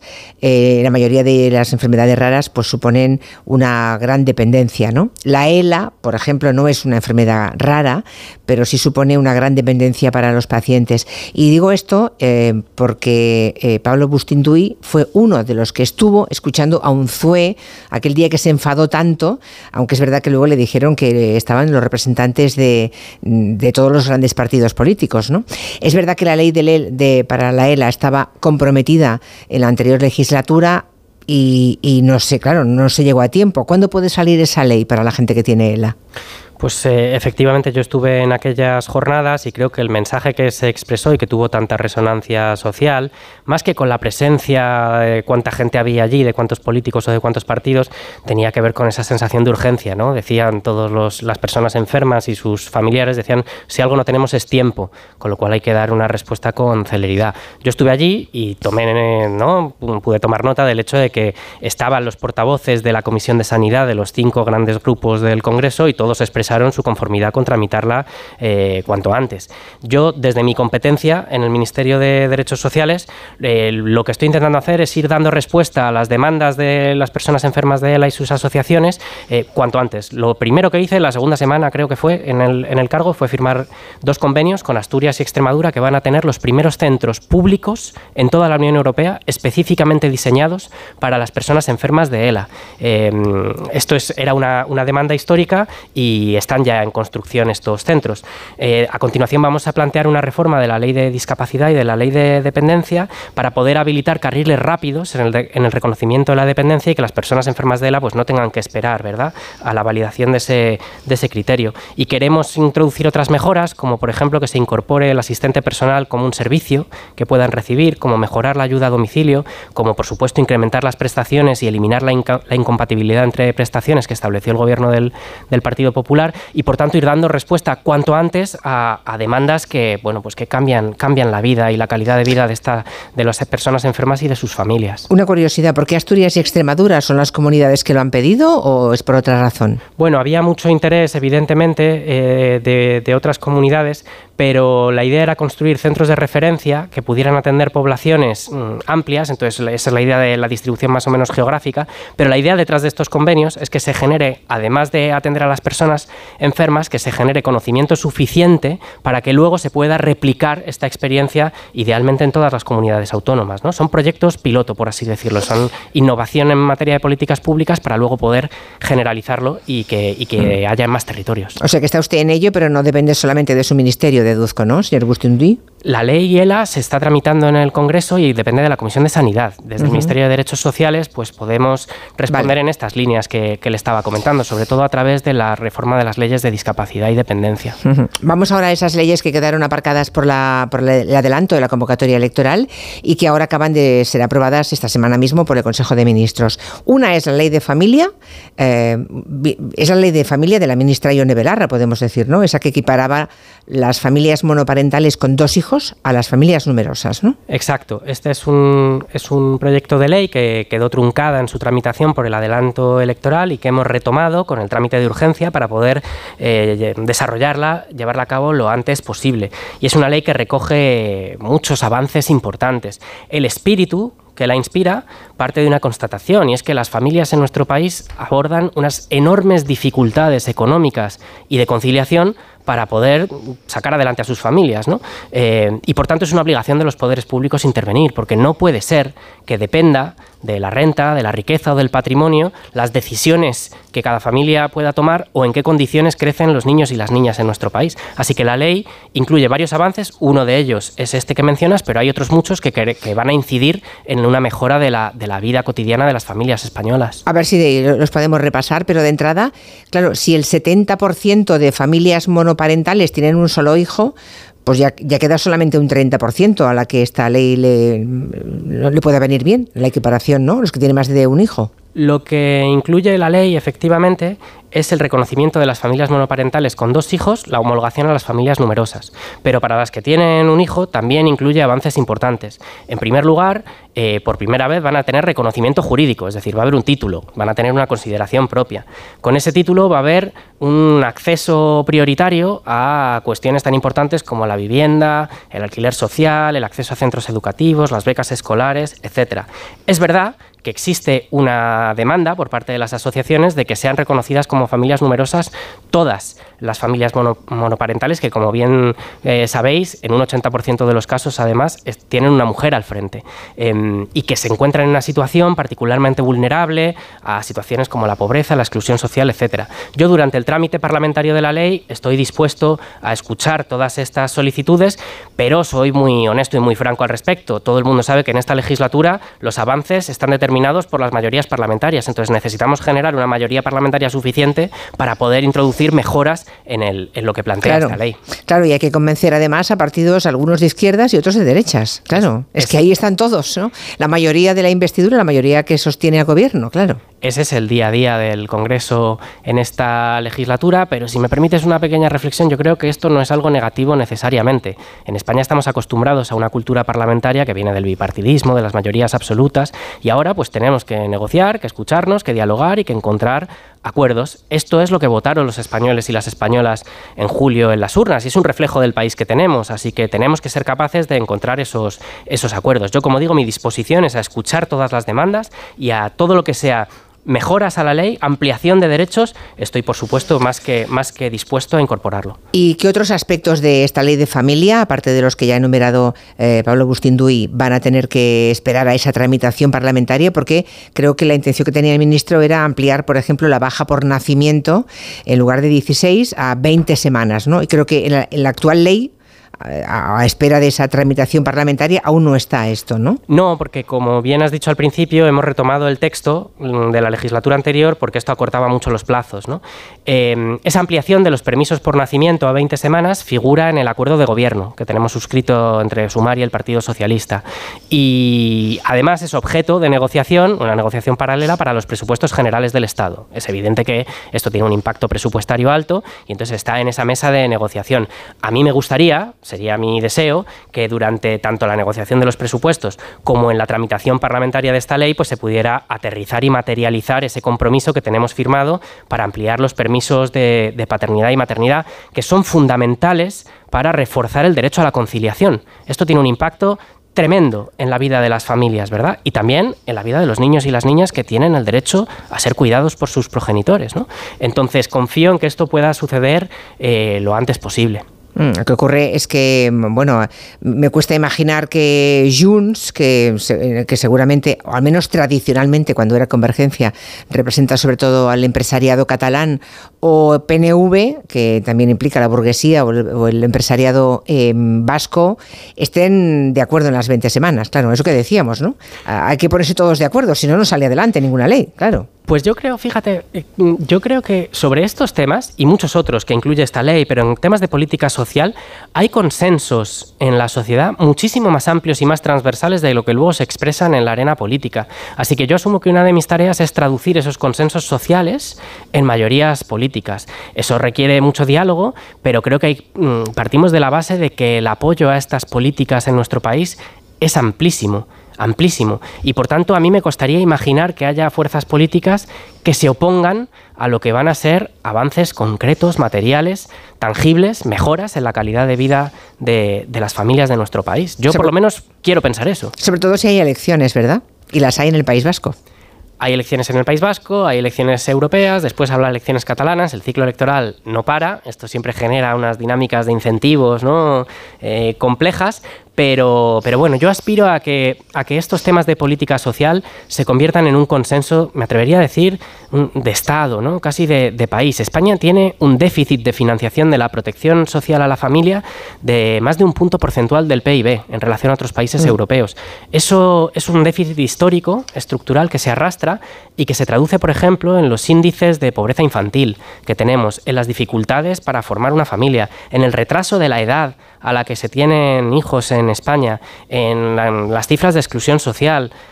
Quiero decir, todo esto mm, casi que te diría que no entiende de ideologías. Esta es la vida cotidiana de nuestros compatriotas y por tanto creo que todos los actores políticos eh, deben compartir la urgencia y la necesidad de reforzar y mejorar la protección social y económica de las familias. Desde luego, además de retrasar el nacimiento de los hijos, retrasarlo en el mejor de los casos, porque el año pasado nacieron en España 322.000 personas, ¿no? Criaturas, creo recordar, 322.000, que es una cifra mm, más o menos igual que la de 1941 en plena posguerra. Es la cifra más baja de la historia.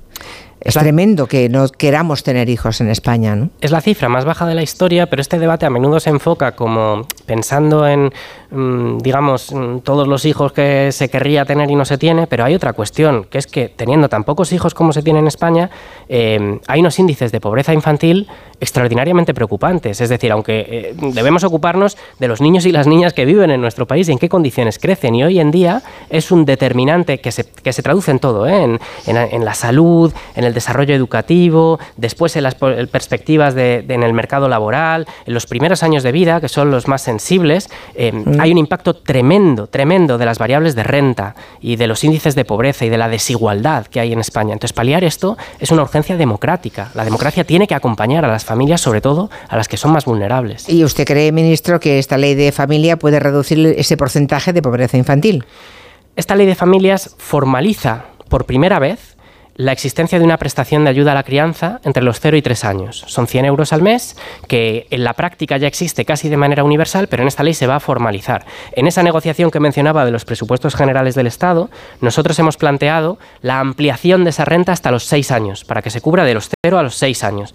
Esto sería un paso completamente necesario, pero también, lo digo claramente, completamente insuficiente. España debería adoptar una prestación universal por crianza hasta los 18 años, como tienen la mayor parte de los países países europeos. Polonia que no es un país más rico que España, lo hizo hace poco y los resultados son hablan por sí mismos, tiene una tremenda incidencia para paliar la pobreza infantil y mejora en general el desarrollo, la calidad de vida, los resultados educativos, etcétera. Entonces, es un primer paso, insuficiente, pero que marca un camino y creo que tenemos que ir hacia allá. No puede ser que un país rico como España, la cuarta economía de la zona euro, una democracia avanzada, tolere los índices de desigualdad y de pobreza infantil que hay en nuestro país. Debería ser una urgencia y una prioridad absoluta para todas las administraciones y todos los partidos. O sea, 100 euros al mes, eh, usted propone hasta los 6 años, pero lo óptimo sería hasta la mayoría de edad, por cada hijo. Eh, sí, exacto. 100 euros al mes por cada hijo. De momento lo recogía hasta los 3 años y a usted le gustaría que fuera hasta los 6 años. Claro, el primer paso sería Eso que también está... hasta los 6 años ¿Sí? y, y, el objetivo, el horizonte, debía ser eh, llegar hasta los 18 de manera gradual y progresiva. Y esto también obviamente dependerá de la tramitación parlamentaria, claro.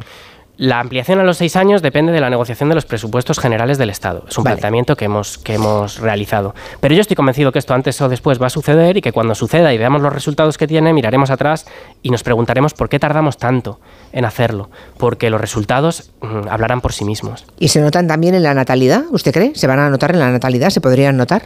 Es una, es una realidad que las condiciones materiales influyen en las decisiones que toman las familias, es evidente. Eh, pero yo no creo que debamos sencillamente obsesionarnos con, con, con, los índices demográficos o de natalidad, sino, como decía, con una cuestión de la calidad de vida de quienes viven en España, ¿no? Sí. Eh, de, qué, de qué vida les estamos ofreciendo a los niños y las niñas. Otra cosa que incluye esta ley de familias, por ejemplo, es el desarrollo de lo que se llama el marco de los mil primeros días de vida, que es una estrategia de políticas públicas de coordinación entre todos los niveles administrativos para dar acompañamiento a las familias, para crear, por ejemplo, y esto tiene relación con lo que estabais hablando antes, una estrategia de atención temprana, de acompañamiento para poder detectar y acompañar a las familias en el caso de que haya dificultades ligadas al desarrollo, para que se universalice, por ejemplo, el acceso al primer ciclo de educación infantil. Son todos una serie de elementos de conciliación y de acompañamiento que van a hacer que se viva en mejores condiciones. Y esto, por supuesto, también tendrá incidencia en los índices de natalidad y demográficos. Pero lo más importante, lo prioritario es ocuparnos de quienes, de quienes nacen y viven en España, ¿no? Y que, en qué condiciones lo hacen. Por cierto, claro, eso sí hay presupuestos. ¿Es usted optimista, ministro? ¿Cree que habrá presupuestos? Yo creo tal que como sí. están las cosas. Yo creo que sí, creo que habrá presupuestos. Creo, como decía, que el mandato que salió de las urnas el 23 de julio fue claro. Hubo una gran movilización del electorado progresista y de los electorados en, en las, digamos, en, las regiones periféricas en España para, para generar un, un nuevo consenso, ¿no? Que avance tanto en la agenda territorial, es decir, que, que, que, pase página del conflicto en Cataluña, pero sobre todo para que avance la agenda social también. Así que yo no concibo otro escenario, creo que habrá presupuestos, creo que serán unos buenos presupuestos y que permitirán hacer cosas como las que plantea esta ley, es decir, seguir avanzando en derechos. Luego vamos a la ley de servicios de atención a la clientela, pero eh, deja una nota de voz un oyente, lo pedíamos antes y tenemos una. Yo tengo tres hijos, dos de una pareja y uno de otra, y no se me considera familia numerosa, aunque lo tengo que aportar como es normal y lógico porque son mis hijos, pero beneficios a mí no me aporta ninguno, al contrario, tengo que quitaros horas del día para trabajar para poder pagar todo.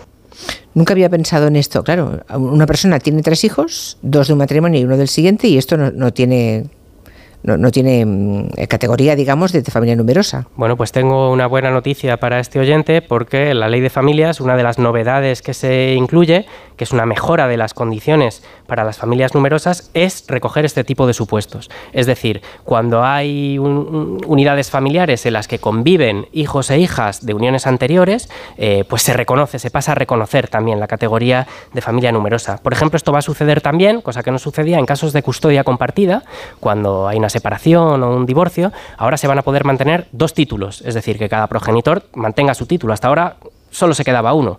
Em, y, por ejemplo, la categoría especial de familias numerosas pasa de cinco hijos a cuatro o a tres hijos en el caso de partos múltiples o de familias de rentas bajas. Es decir, hay una mejora generalizada de las condiciones de las familias numerosas. Bueno, hay que, mm, hay, que digerir todos estos datos que está dando el ministro Bustundiu, Bustundiu pero seguro que hay eh, los oyentes implicados, involucrados, habrán tomado buena nota. Otra pregunta de otro oyente, ministro. Muy buenas. Yo quería aprovechar para consultar al ministro si por fin, bajo esta nueva ley de familias, ya se da reconocimiento a las parejas de hecho que tenemos más de tres hijos poder ser acreditados con el título de familia numerosa. Familia, eh, parejas de hecho con tres hijos. ¿Hasta ahora las parejas de hecho no tenían los mismos derechos? Eh, otra de las novedades de esta ley es que las parejas de hecho pasan a ser reconocidas eh, como plenamente equiparables a los matrimonios, es decir, van a tener una plena equiparación de derechos y esto afecta a la condición de familia numerosa, pero afecta también a las pensiones, a los permisos laborales, a las prestaciones de seguridad social. Era una demanda histórica. Hay 1.800.000 parejas de hecho en España. Consideremos a cuánta gente afecta esto y el principio que hay detrás, pues creo que es evidente y que es de sentido común y es que da lo mismo cuál sea la fórmula que elijamos para formar una familia, eh, los derechos que se vean reconocidos por parte de los poderes públicos tienen que ser los mismos. La otra ley, la de servicios de atención a la clientela, que también se quedó a las puertas de tramitación en la, anterior legislatura, creo que es una ley además que, es una de las condiciones que pone la Unión Europea para recibir los fondos Next Generation. ¿no? Eh, ¿Las empresas ya han empezado a tomar medidas ante esta aprobación inminente de la ley? Eso de que tendrán que mm, atenderte personas y no máquinas. Bueno, esta ley eh, parte de un sentimiento, si me apuras. Y un sentimiento, diría, universal. Todos y todas hemos sentido la frustración de tener que poner una reclamación y vernos sometidos a una espera interminable. Bueno, pues esta ley busca ponerle remedio fijando un tiempo máximo de atención eh, en tres minutos. Tres minutos. Tres minutos. Es el máximo que nos podrán tener esperando los servicios de atención telefónica. Eh, a su vez, esta ley acorta a la mitad los plazos para responder a una reclamación, ahora mismo es un mes y pasará a ser 15 días, y también establece que cualquier cliente que lo solicite deberá ser atendido por un operador o una operadora con la suficiente formación y no por una máquina, algo que es especialmente importante pues en el caso, por ejemplo, de las personas mayores o de las personas con discapacidad. Por ejemplo, las personas con discapacidad auditiva deberán ser atendidas en un formato que les resulte accesible.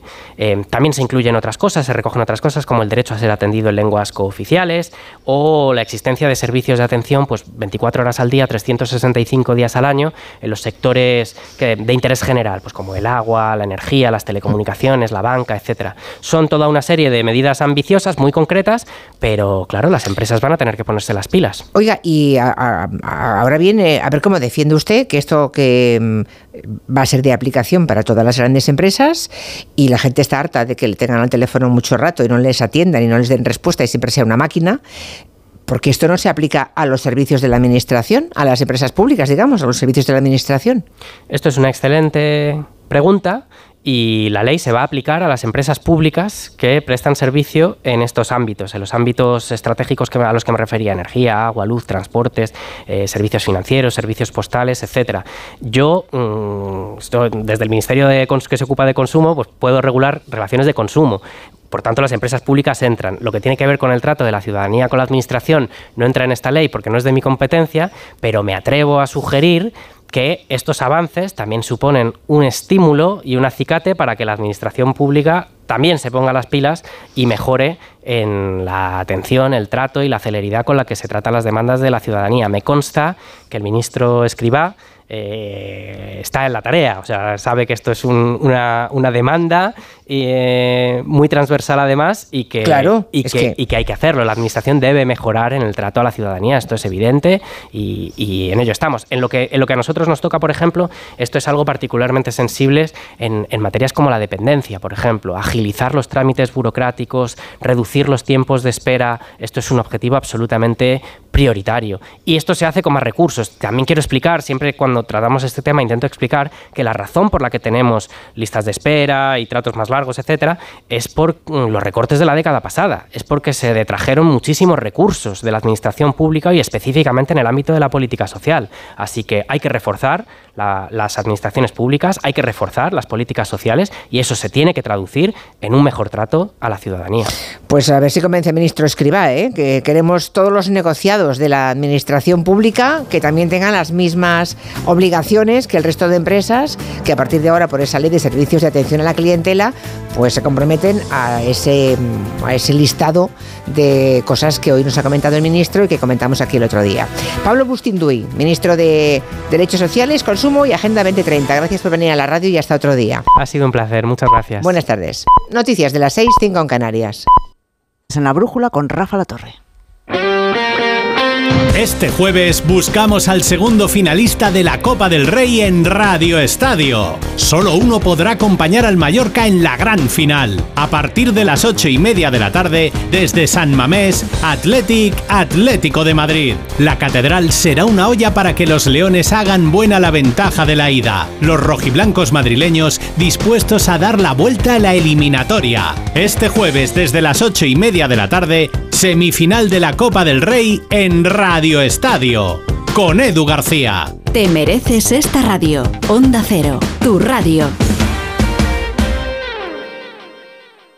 29. Tus nuevas gafas graduadas de Sol Optical. Estrena gafas por solo 29 euros. Infórmate en soloptical.com. Con este estrés no consigo concentrarme. Toma Concentral. Con su triple acción de lavacopa, rodiola y vitaminas, Concentral consigue aliviar el estrés ayudando a una concentración más estable y duradera. Concentral, consulte a su farmacéutico o dietista. Soy de legalitas porque a veces pasan cosas que no te esperas. Como cuando tuve aquel accidente y lograron que me indemnizaran. O cuando me hicieron unas quemaduras en la depilación láser y me ayudaron a ganar mi reclamación. Hazte de legalitas en el 900 y siente el poder de contar con un abogado siempre que lo necesites. Y ahora, por ser oyente de Onda Cero, ahórrate un mes el primer año. ¿Cansado? Revital. Tomando Revital por las mañanas recuperas tu energía, porque Revital contiene ginseng para cargarte las pilas y vitamina C para reducir el cansancio. Revital, de Pharma OTC. A ver esa foto, decir patata. ¡Hijolusa! En el supermercado, dale la vuelta al envase y encuentra nuestra marca para garantizarte una gran calidad en tu mesa. Patatas Hijolusa. Amamos las patatas. Empresa colaboradora del Plan 2030 de apoyo al deporte de base. Cada día los currículums de miles de mujeres de colectivos vulnerables son descartados. Por eso en Fundación Quiero Trabajo hemos creado una iniciativa que busca empoderarlas y que descubran su verdadero potencial con la colaboración de los mejores creativos publicitarios. Descubre la otra cara en quierotrabajo.org. En febrero celebramos el Día Mundial de las Enfermedades Raras, una fecha señalada para dar visibilidad a los más de 3 millones de personas que sufren en España algún tipo de enfermedad minoritaria. En Kiesi estamos comprometidos en ayudar a estas personas a mejorar su calidad de vida, trabajando junto a profesionales sanitarios y asociaciones de pacientes. Entra en forumenfermedadesraras.com y descubre la historia detrás de cada persona. Piensa en un producto. Y ahora imagina que comprando dos te llevas tres. Bien, ¿no?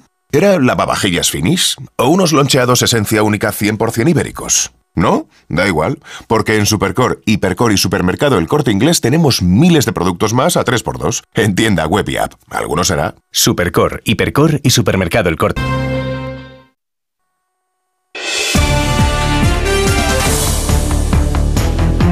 En Onda Cero, Julia en la Onda con Julia Otero.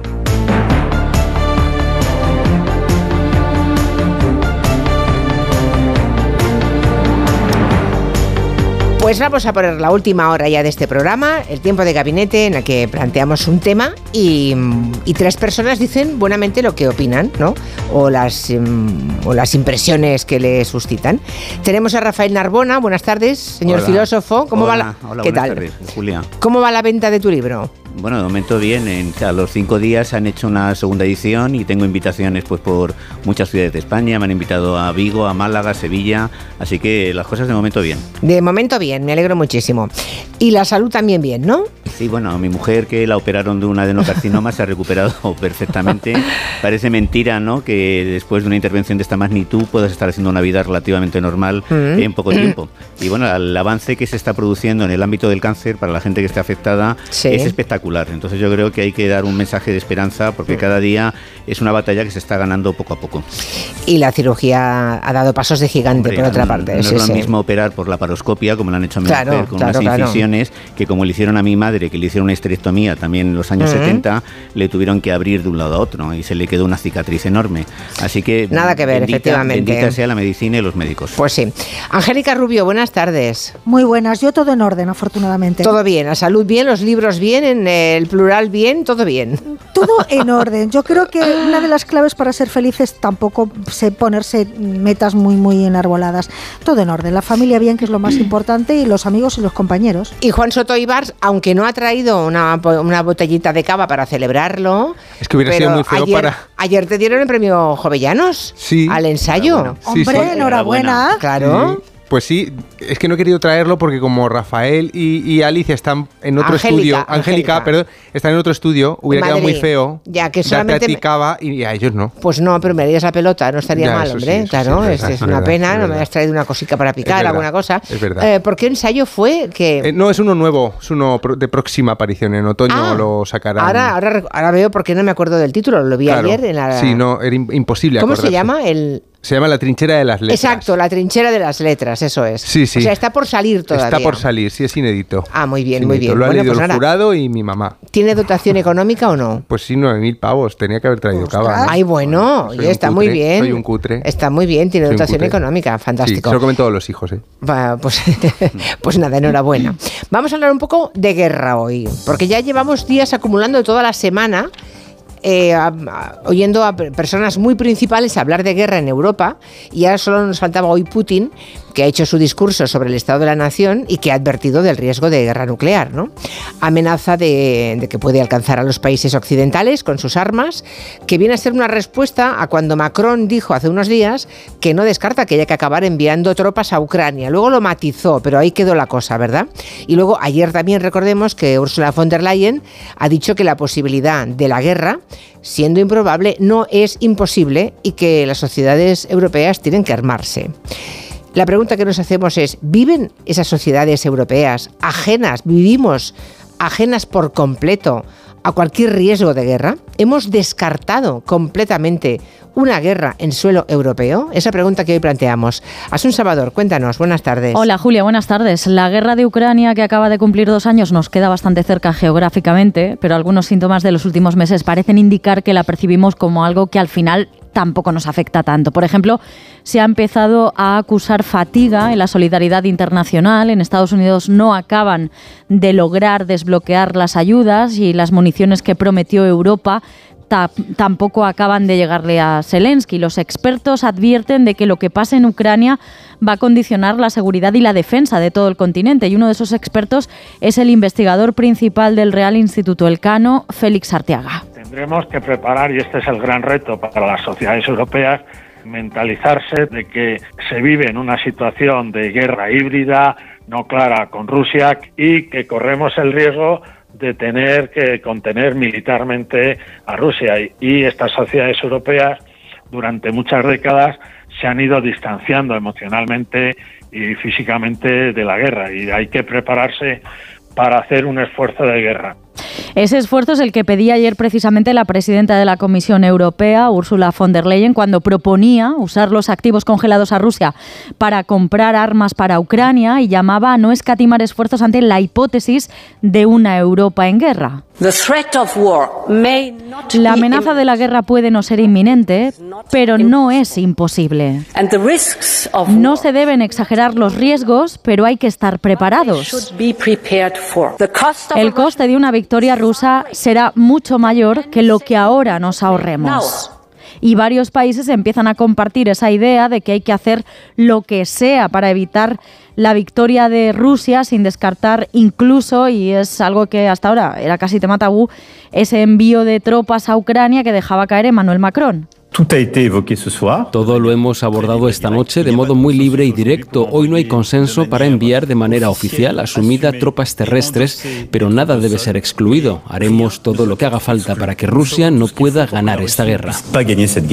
Por ahora esa visión de Macron solo la comparten también con algún matiz las tres ex repúblicas soviéticas, Estonia, Letonia y Lituania, mientras que países como Alemania, Hungría, Polonia, la República Checa, Italia y también España han descartado completamente la posibilidad. A Putin todo esto le ha dado pie hoy, aprovechando su discurso sobre el Estado de la Nación, para recordarle a Occidente que Rusia es una potencia nuclear.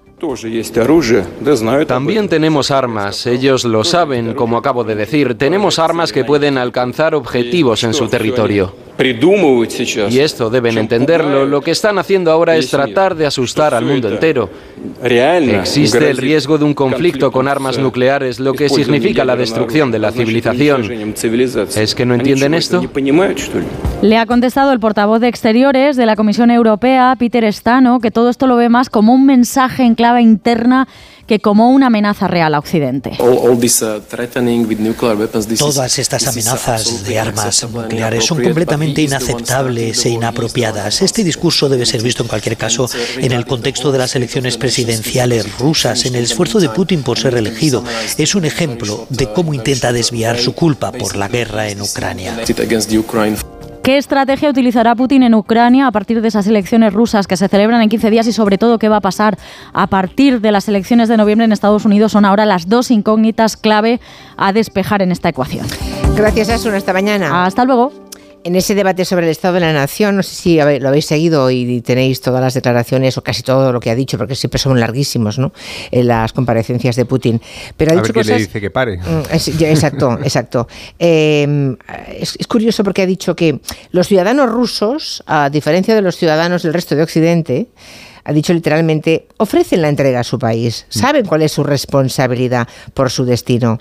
Y al tiempo que hablaba de la guerra, así todo mezclado como quien no quiere la cosa, decía, hay que incrementar la natalidad. Dice, porque en otros países, se refería a la vieja Europa, ¿eh? que por eso es vieja y nos estamos envejeciendo, dice, los pueblos son empujados a la degeneración y la extinción, porque no tenemos hijos. Rusia es un bastión de los valores tradicionales sobre los que se asienta la civilización humana. Claro, en base a esto, la pregunta es, ¿somos, ¿están las sociedades del bienestar occidentales de la Unión Europea preparadas para este escenario? Mm, no, por fortuna, ¿no? No, por fortuna. Por fortuna. No, por fortuna es que no ocurra. Por fortuna tenemos sociedades mejores que la rusa, claro. Ah, bueno, claro, no, no, no. Mm. Pero es que no, no, hablo, no establezco comparación con la rusa. Sí, sí. La ventaja que tiene Putin es que tiene una sociedad, primero, que no hay una, no hay una democracia real, les puede mandar a morir y ya está. Mm. Pero en segundo lugar, que la gente eh, tiene una actitud diferente. En el, año, en el año 41 los alemanes estaban muy cerca de Moscú y, llegaba el invierno y, estaban convencidos de que tenían la Unión Soviética a sus pies.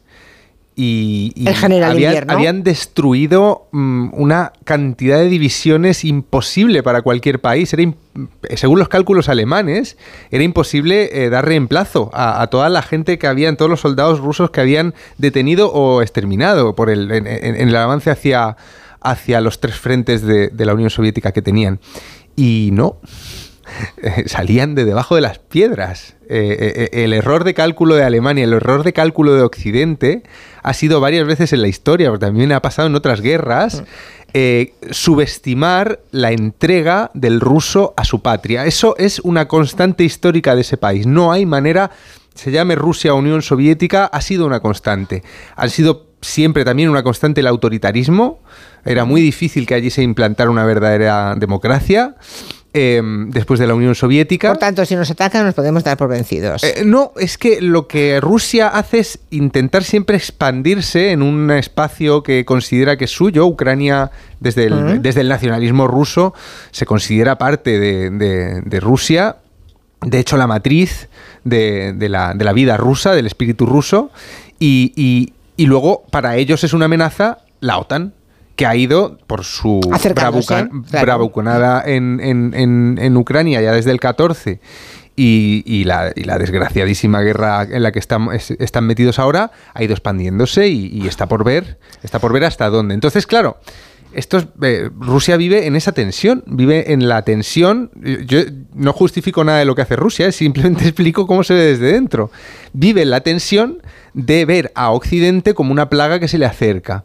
Y de ahí también la, celebración que hace Putin de esta cosa de la ortodoxa, de los valores cristianos, de la mujer eh, que pare, de, en fin, de, una sociedad que no está corrompida por el homosexualismo, y de ahí también las simpatías que despierta entre la ultraderecha europea. Claro. Em, claro. Pero yo, pero respondiendo a la pregunta, por acabar, considero que eh, es una, o sea, sí que en una, en, una, para una guerra no estamos preparados, pero no sabes cómo me alegro. ¿No estar preparados para la guerra? Sí, porque significa que tenemos un estilo de vida eh, Por tanto, no, no, es que no estar preparados significa que somos especialmente vulnerables, ¿no? Sí. Lo digo porque nunca en Europa hemos estado 70 años sin ninguna guerra. Pero, no ha podido ni con Ucrania Putin por ahora, o sea que... Ya, ya, ya, ya, pero bueno, nunca... Es decir, no, no, no, no debemos ser tan optimistas de pensar que nunca va a volver una guerra en Europa. A eso me refiero. Ah, ¿eh?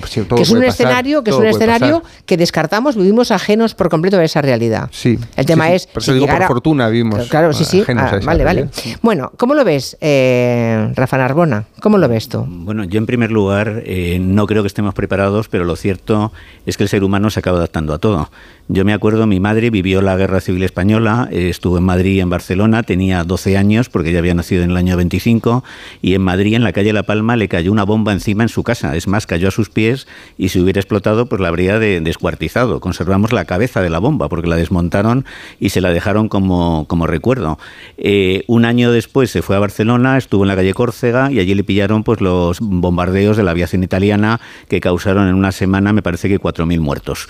Es cierto que, bueno, mis, al parecer mis abuelos, que eran ya personas de, de 40 años, se acabaron adaptando al clima bélico. Mi madre, en cambio, salió de la guerra con una neurosis que yo creo que nunca superó, porque con 80 años, cuando oía las aspas de un helicóptero, se sobrecogía. Y además, pues bueno, estaba obsesionada con el tema de, la comida. Eh, nos hemos acostumbrado, llevamos más de 70, llevamos 75 años sin ninguna guerra. Yo creo que psicológicamente no estamos eh, preparados. También creo que cuando se produce una guerra el ser humano se transforma algunos se adaptan, otros no, pero en cualquier caso yo un poco desdramatizaría porque yo no creo que Putin vaya más allá de una especie de retórica para dar mm. una imagen de fuerza y que Macron lo que ha soltado, pues bueno, es una ocurrencia y no creo que nadie, que Putin se plantee cosas como invadir los países bálticos ni invadir Moldavia. Él quiere sobre todo consolidar lo que ha logrado en Ucrania, quedarse con el Donbass, con, con Crimea y bueno, aunque Donald eh, Trump volviera a ser presidente y tenía una relación pues cordial con, con Putin, en el caso de que estallara un conflicto entre Rusia y la OTAN, Estados Unidos no se podría inhibir. No se podría inhibir porque daría una imagen de debilidad terrible. Eh, Estados Unidos eh, y Rusia son enemigos tradicionales. Si Rusia pues consigue pues eso ir, anexionándose partes del este de Europa e ir derrotando, no sé, pues a países como, como Francia, como Alemania, la hegemonía mundial de Estados Unidos queda gravísimamente deteriorada. Entonces, si estalla un conflicto entre Rusia y la OTAN, ya el problema no va a ser morir, porque vamos, si no va a ser sobrevivir. Rusia probablemente recurriría a las armas nucleares y bueno, según un general que he escuchado esta mañana, en unas semanas podrían morir 500 millones de personas. Y lo peor no sería morir, lo peor sería que después vendría un invierno nuclear. Yo de todas maneras todo esto me recuerda a lo que se hablaba en los años 80 de la mm. inminencia de una guerra nuclear entre Estados Unidos y la Unión Soviética y yo creo que el principio de destrucción mutua asegurada todavía sigue funcionando y que el desenlace de, de este conflicto es imposible saberlo, pero a mí no me extrañaría que Ucrania quede un poco abandonada a su suerte suerte y tenga que, hacer cesiones territoriales y Rusia no sé si salga fortalecida, pero sí se crea una especie de, equilibrio incómodo donde los, las partes implicadas se observen expectantes, pero no creo que la cosa vaya más. Es mi punto de vista. Bueno, ¿y el de Angélica Rubio? Pues de incertidumbre total, y me explico, yo jamás pensé que iba a ver a un señor con una cabeza de búfalo disecada en el atril desde que el presidente del imperio de Estados Unidos se dirige al Congreso de los Estados Unidos. Y lo vi, y lo vimos. Yo cuando vi el asalto al Capitolio no daba crédito. Es más, es que a día de hoy me cuesta asimilarlo, ¿no? Porque eso lo podíamos ver en países tercermundistas, etcétera, etcétera. Pero en el en el gran imperio, en la primera potencia mundial y en el país que exportó la democracia al resto del planeta, me costó mucho verlo. Por lo tanto, como he visto cosas increíbles y estamos viendo cosas increíbles, yo no me atrevo a, hablar con certeza de lo que pasará o no pasará. Yo lo que sí creo es que mm, tenemos señales preocupantes. ¿Por qué? Yo creo que todos podemos estar de acuerdo en que el statu quo que surgió después de la Segunda Guerra Mundial ha saltado por los aires. Mm, me decían, mm, me decía un expresidente del gobierno que el problema en estos momentos era que no hay orden mundial, que hay desorden mundial. Estábamos acostumbrados al juego de dos grandes superpotencias, Estados Unidos frente a Rusia, pero eso ha desaparecido. Ha emergido China como segunda potencia mundial, cosa que a Putin no le gusta nada, verse relegado. La Unión Europea, por eso Putin quiere que se rompa la Unión Europea, es muchísimo más potente que Rusia. Es decir, Rusia tiene un PIB poco superior al de España. que le convierte en potencia? Su extensión y su armamento nuclear. Porque el 40% del PIB ruso se lo quedan los corruptos, entonces, claro, cuando un país se deja robar el 40% de su PIB, es imposible que desarrolle con todo su potencial. Por lo tanto, yo creo que cuando alguien quiere recuperar un imperio, que es el sueño de Putin, volver a tener un imperio como el antiguo imperio ruso, y además tiene armas nucleares, y cuando en el otro lado de la balanza, que es Estados Unidos, nos encontramos con un expresidente que puede volver a ser presidente, que es amigo de Rusia, cosa que si se lo contamos a la gente hace 20 años hubieran flipado. Es decir, es que, es que Trump acaba de decir que la OTAN se acabó. Mm. Entonces estamos en un mundo, en un desorden mundial absoluto.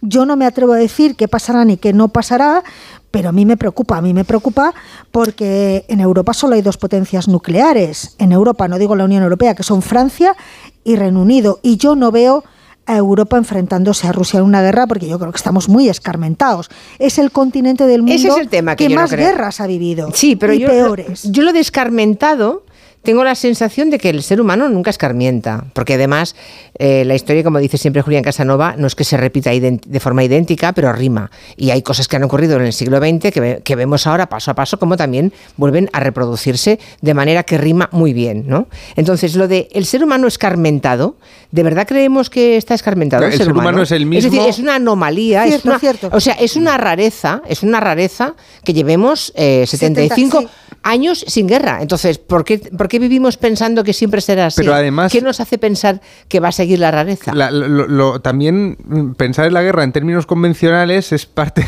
es, un vicio hoy día. Eh, ya estamos en guerra con Rusia y hay una investigación en marcha sobre qué influencia tuvo Rusia en el proceso de independencia no, de no, Quita, quita, la guerra ya, ya sabemos de qué estamos hablando. No, ¿Cómo, la están viviendo los ucranianos? Y en el Brexit. Ya, ya, pero no, no, no, pero no, hablamos de guerras comerciales ni guerras de se cargó, parece ser, a un, a, un soldado que se, que se había refugiado en España, ¿no? en Vilajoyosa. En, nuestro territorio hay un muerto de una guerra, ¿no? Eh, eh, un ruso que desertó. Vidal Cuadras sacaba esa parte, el eje, digamos, el, otro bando, que sería Rusia, Irán, etcétera. Eh, a Vidal Cuadras parece ser también que se lo intentaron cargar en Madrid al lado del retiro, a tiros, los iraníes. Él está convencido, hay una investigación también en marcha y secreto de sumario. Quiero decir, hay un tipo de guerra eh, que es eh, la que está sucediendo en Ucrania y hay un tipo de guerra que es la que ya está sucediendo en, Occidente. La guerra de los hackers, la, guerra, de los hackers, la guerra de la desestabilización. Hay que ver también qué papel tuvo Rusia en la victoria de Donald Trump. Eh, la de 2016. En el Brexit, incluso en Cataluña. Claro, mm, eh, una consecuencia de la Primera Guerra Mundial fue una guerra interna en Rusia que dio fin al imperio de los zares y levantó la, primero una guerra civil cruenta y luego la Unión Soviética. Es decir, la guerra sucede en muchos frentes. Entonces a mí lo que me parece es que ya estamos, tenemos que estar en un, en un pensamiento de guerra en el sentido de que Rusia nos la ha declarado. No solo Rusia, también Irán. Hay, una forma en la que se están recomponiendo esto que decíamos del desorden mundial. Hay un intento de recomposición en el que se, se, habla mucho de que una de las próximas piezas que puede ponerse en peligro es la soberanía de Taiwán. En fin, hay, una serie de guerras en marcha también en África por minas, etcétera, etcétera, convencionales, pero hay una guerra mundial eh, declarada en el ámbito de la, de la informática, de la política interna, de la desestabilización. Hay que preguntarse, yo lo que me pregunto es, ¿qué estamos haciendo nosotros por desestabilizar internamente a Rusia? Porque Rusia nos está atacando a los occidentales de esa manera, de mil formas, hackers, hablamos mucho de esto, ¿no? ¿Qué estamos haciendo nosotros? ¿Cómo se la estamos devolviendo? ¿Podríamos influir de alguna manera a los estados europeos en atacar a Putin desde dentro? Esta es la pregunta, si, eh, ¿cómo vamos a contraatacar? y creo que de esto se habla poco, porque a lo mejor es secreto. pero, ¿eh? no, no, es la guerra, no es ese tipo de guerra, la guerra cibernética, la guerra de los hackers, la guerra que además puede ser peligrosísima. Un ataque. España es de los países que más, ataques recibe en, grandes instituciones. Lo vimos en el Hospital Clinic de Barcelona. bueno, es que te revientan las tarjetas de crédito con un ataque cibernético y te hunden el país. ¿eh? Claro, claro, efectivamente. no, es tampoco grave. Pero no, es grave, es gravísimo. Tú te refieres a matarnos a tiros. Exacto, yo quiero, yo, me refiero a que a, que haya miles de personas que tengan que coger un fusil e irse a un frente, ¿no? A, mí me esa idea de la guerra convencional mm, que siempre existirá antes de una guerra atómica. Mm. Claro. La guerra atómica es muy cómoda porque tú una mañana te tomas un café, se te calienta la cuchara y, acaba la guerra. Exacto, sí, sí, Pero claro. la guerra no es así. A mí me preocupa mucho que se esté este sonido de tambores de guerra, que se hable de prepararse para la guerra. Después de la Segunda Guerra Mundial en Europa cundió tal espanto por lo que había sucedido, por tantas muertes, por tantas ciudades destruidas, que se extendió una conciencia un poco pacifista, que yo creo que ha contribuido a estos 75 años de paz. Todavía, todavía Pero ya se nos ha pasado, parece, ¿no? No, pero yo todavía me acuerdo cuando era joven que los niños seguíamos jugando con pistolas, con espadas. Ahora yo creo que es bastante infrecuente. No, sí, están los juegos de ordenador donde se matan también de una manera sangrienta, pero había eh, todavía pues una cierta fascinación por lo bélico, como había, por ejemplo, la Primera Guerra Mundial. Recuerdo eh, los diarios de guerra de Junger, eh, que son que son espléndidos, Tempestades de Acero, mm. donde gente con 16, 17 años falsificaba su edad para ir al frente. Entonces, pues bueno, se consideraba que un hombre tenía la obligación de morir por su país y tener una formación militar.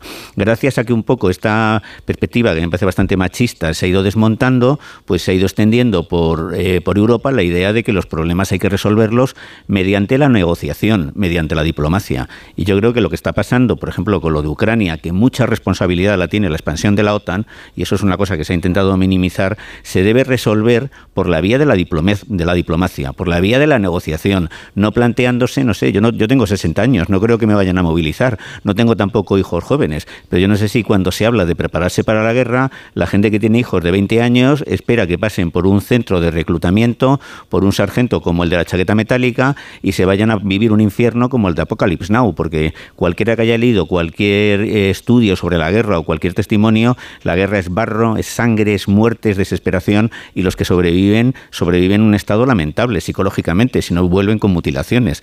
Entonces yo creo que ahora mm, hay que no dejarse arrastrar por la retórica bélica y más bien plantearse la necesidad de, de abrir vías de negociación con concesiones por, por ambas partes y no pues embarcarse en bueno en a ver quién asusta más al otro, ¿no? Que parece que es en la dialéctica en la que hemos incurrido. No parece que la otra parte esté dispuesta a ninguna negociación, ¿eh? Eh, Tienen que querer los dos. A todo esto es verdad, es verdad, eh, es verdad que hay dos citas electorales. Una la, tiene el propio Putin y es posible que estas barabuconadas tengan algo que ver con que vaya, con que intente que vaya a ser reelegido. De la cosa. Si no tiene opositores, los ha matado a todos. De lo que no tenemos nadie ninguna duda. Claro, que va a ser reelegido. Que no hay opciones. Eso seguro. Si Puedes votar a Putin o a una caja de galletas danesas. Y luego también tenemos que Macron dice esa bravuconada. Eh, la prensa francesa recogió que seguramente en vista de cómo iban las encuestas y cómo iba avanzando Marine Le Pen en las elecciones al Parlamento Europeo, era una forma de poner ante el espejo a Marine Le Pen y a, la extrema derecha francesa siempre próxima como la extrema derecha de buena parte del continente, a Putin. Mm. Era una manera de restarle votos. o sea, no menos valoremos las dos convocatorias electorales, una al Parlamento Europeo y otra la que tiene Putin en su país para que estas bravuconadas en los últimos tiempos, en esta última semana especialmente, se hayan prodigado. Pero hemos, hemos escuchado a Josep Borrell últimamente, ¿verdad? Eh, la guerra de Ucrania va muy mal para Ucrania. Muy mal, Va muy mal. Y yo mm, eh, eh, se ha repetido desde Europa y desde la OTAN que Ucrania no puede perder y creo que es una idea. mil veces nos lo han dicho. Y creo que es una idea mm, muy cierta. Ucrania no puede perder, no se le puede eh, dar a Putin esa impunidad sobre el suelo de los países que le rodean. Pues va perdiendo de momento, ¿eh? Está a punto de. O sea, la cosa está muy mal para, para, para, Ucrania, ¿no? Entonces, no sé hasta qué punto um, lo de Macron es una bravuconada o un inicio de eh, una estrategia desesperada por la defensa de Ucrania. En Ucrania se están quedando sin gente que reclutar. Bueno, es que se han muerto 300.000 300.000 jóvenes, claro, es que se han, claro, es que se, están quedando sin chicos jóvenes. Se están quedando sin chicos jóvenes que están muy desgastados. No hay hombres jóvenes. Y, ¿eh? y de nuevo, lo que, lo que contaba en la Segunda Guerra Mundial, Rusia tiene un poder de reemplazo espectacular. Por eso habla de la, también de natalidad. Mm. Al tiempo que habla de la guerra, en lo que más insiste Putin es en la natalidad. Pero yo no, Hay que tener hijos. No descartaría ver soldados de la OTAN en, en Kiev. La edad no lo podría del soldado ucraniano ahora mismo es 43 años. ¿La qué? La edad media del soldado ucraniano que está en el frente ahora mismo es 43 años, porque los jóvenes han caído como moscas. Claro, la cifra han muerto de, todos. De 30.000 que ha dado Zelensky no se la cree nadie. Dicen que lo más probable es que sean 300 o 400.000. Eh, un pues escenario. lo pones. Sí, un escenario que no podemos ni imaginar mm. en Francia, en España, en Portugal, en Italia, en Alemania. profesionales, pero no sería extraño que acabaran. Ejército profesionales también lo tenían en Ucrania, seguramente, ¿no? No, no digo que no. no en una guerra no hay ejército profesional que valga. Ya. En una guerra no. Bueno, nada, que. Mm, a ver qué dicen los oyentes. 638-442-081. Veo aquí a Guillem que quiere reformar la cocina, ¿no? Hoy me vas a hablar de Brico de Po. Exacto. A ver, ¿qué pasa en Brico de Po? Muebles de cocina nuevos desde 315 euros, electrodomésticos, grifos, fregaderos. No le des más vueltas y compra donde compran los expertos. Ahorra como ahorran los expertos. Ya en tu tienda y en bricodepo.es.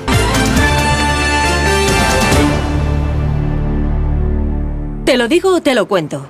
Te lo digo, me he quedado tirada y tardas en venir a por mí. Te lo cuento, yo me voy a la mutua. Vente a la mutua y además de una gran asistencia en carretera, te bajamos el precio de tus seguros, sea cual sea. Llama al 91 555 5555. Te lo digo, te lo cuento. Vente a la mutua. Condiciones en mutua.es. Una de cada tres víctimas mortales en carretera es por distracción.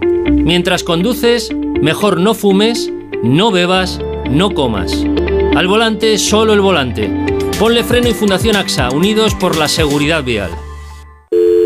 Securitas Direct, ¿en qué puedo ayudarle? Buenas, llamaba porque quiero instalarme una alarma. ¿Ha sufrido algún robo? No, pero lo han intentado mientras estábamos en casa de mi madre celebrando su cumpleaños y ya no me quedo tranquila. Pues no se preocupe. Si usted quiere, esta misma tarde le instalamos su alarma. Protege tu hogar frente a robos y ocupaciones con la alarma de Securitas Direct. Llama ahora al 900-272-272. Con este estrés no consigo concentrarme. Toma Concentral. Con su triple acción de lavacopa, rodiola y vitaminas, Concentral consigue aliviar el estrés ayudando a una concentración más estable y duradera. Concentral. Consulte a su farmacéutico o dietista. Ahorro para expertos. Expertos en ahorro. En Brico de Po, compras donde compran los que saben y consigues los mejores precios para tus proyectos. Como con este pavimento bucles, ahora por solo 7,95 euros. Y este pack de vitrocerámica más horno por solo 279 euros. No esperes más para ahorrar. Ya en tu tienda y en bricodepo.es. Dos años después del inicio del conflicto de Ucrania, la emergencia continúa. Millones de personas han perdido sus hogares y para las que permanecen en el país, los bombardeos y los ataques son parte de la vida diaria. Tu ayuda es vital ahora. Necesitan atención médica y psicológica, refugio, alimentos y agua potable. Envía Bizum al 02076. Llama al 900 595 216 o entra en comitéemergencia.org. Bienvenidos a una nueva temporada de Fórmula 1 en Dazón. Fernando está listo, Carlos preparado y nosotros dispuestos a vivir con pasión cada gran premio, porque la Fórmula 1 nos corre por las venas. Vívela solo en Dazón desde 19,99 euros al mes.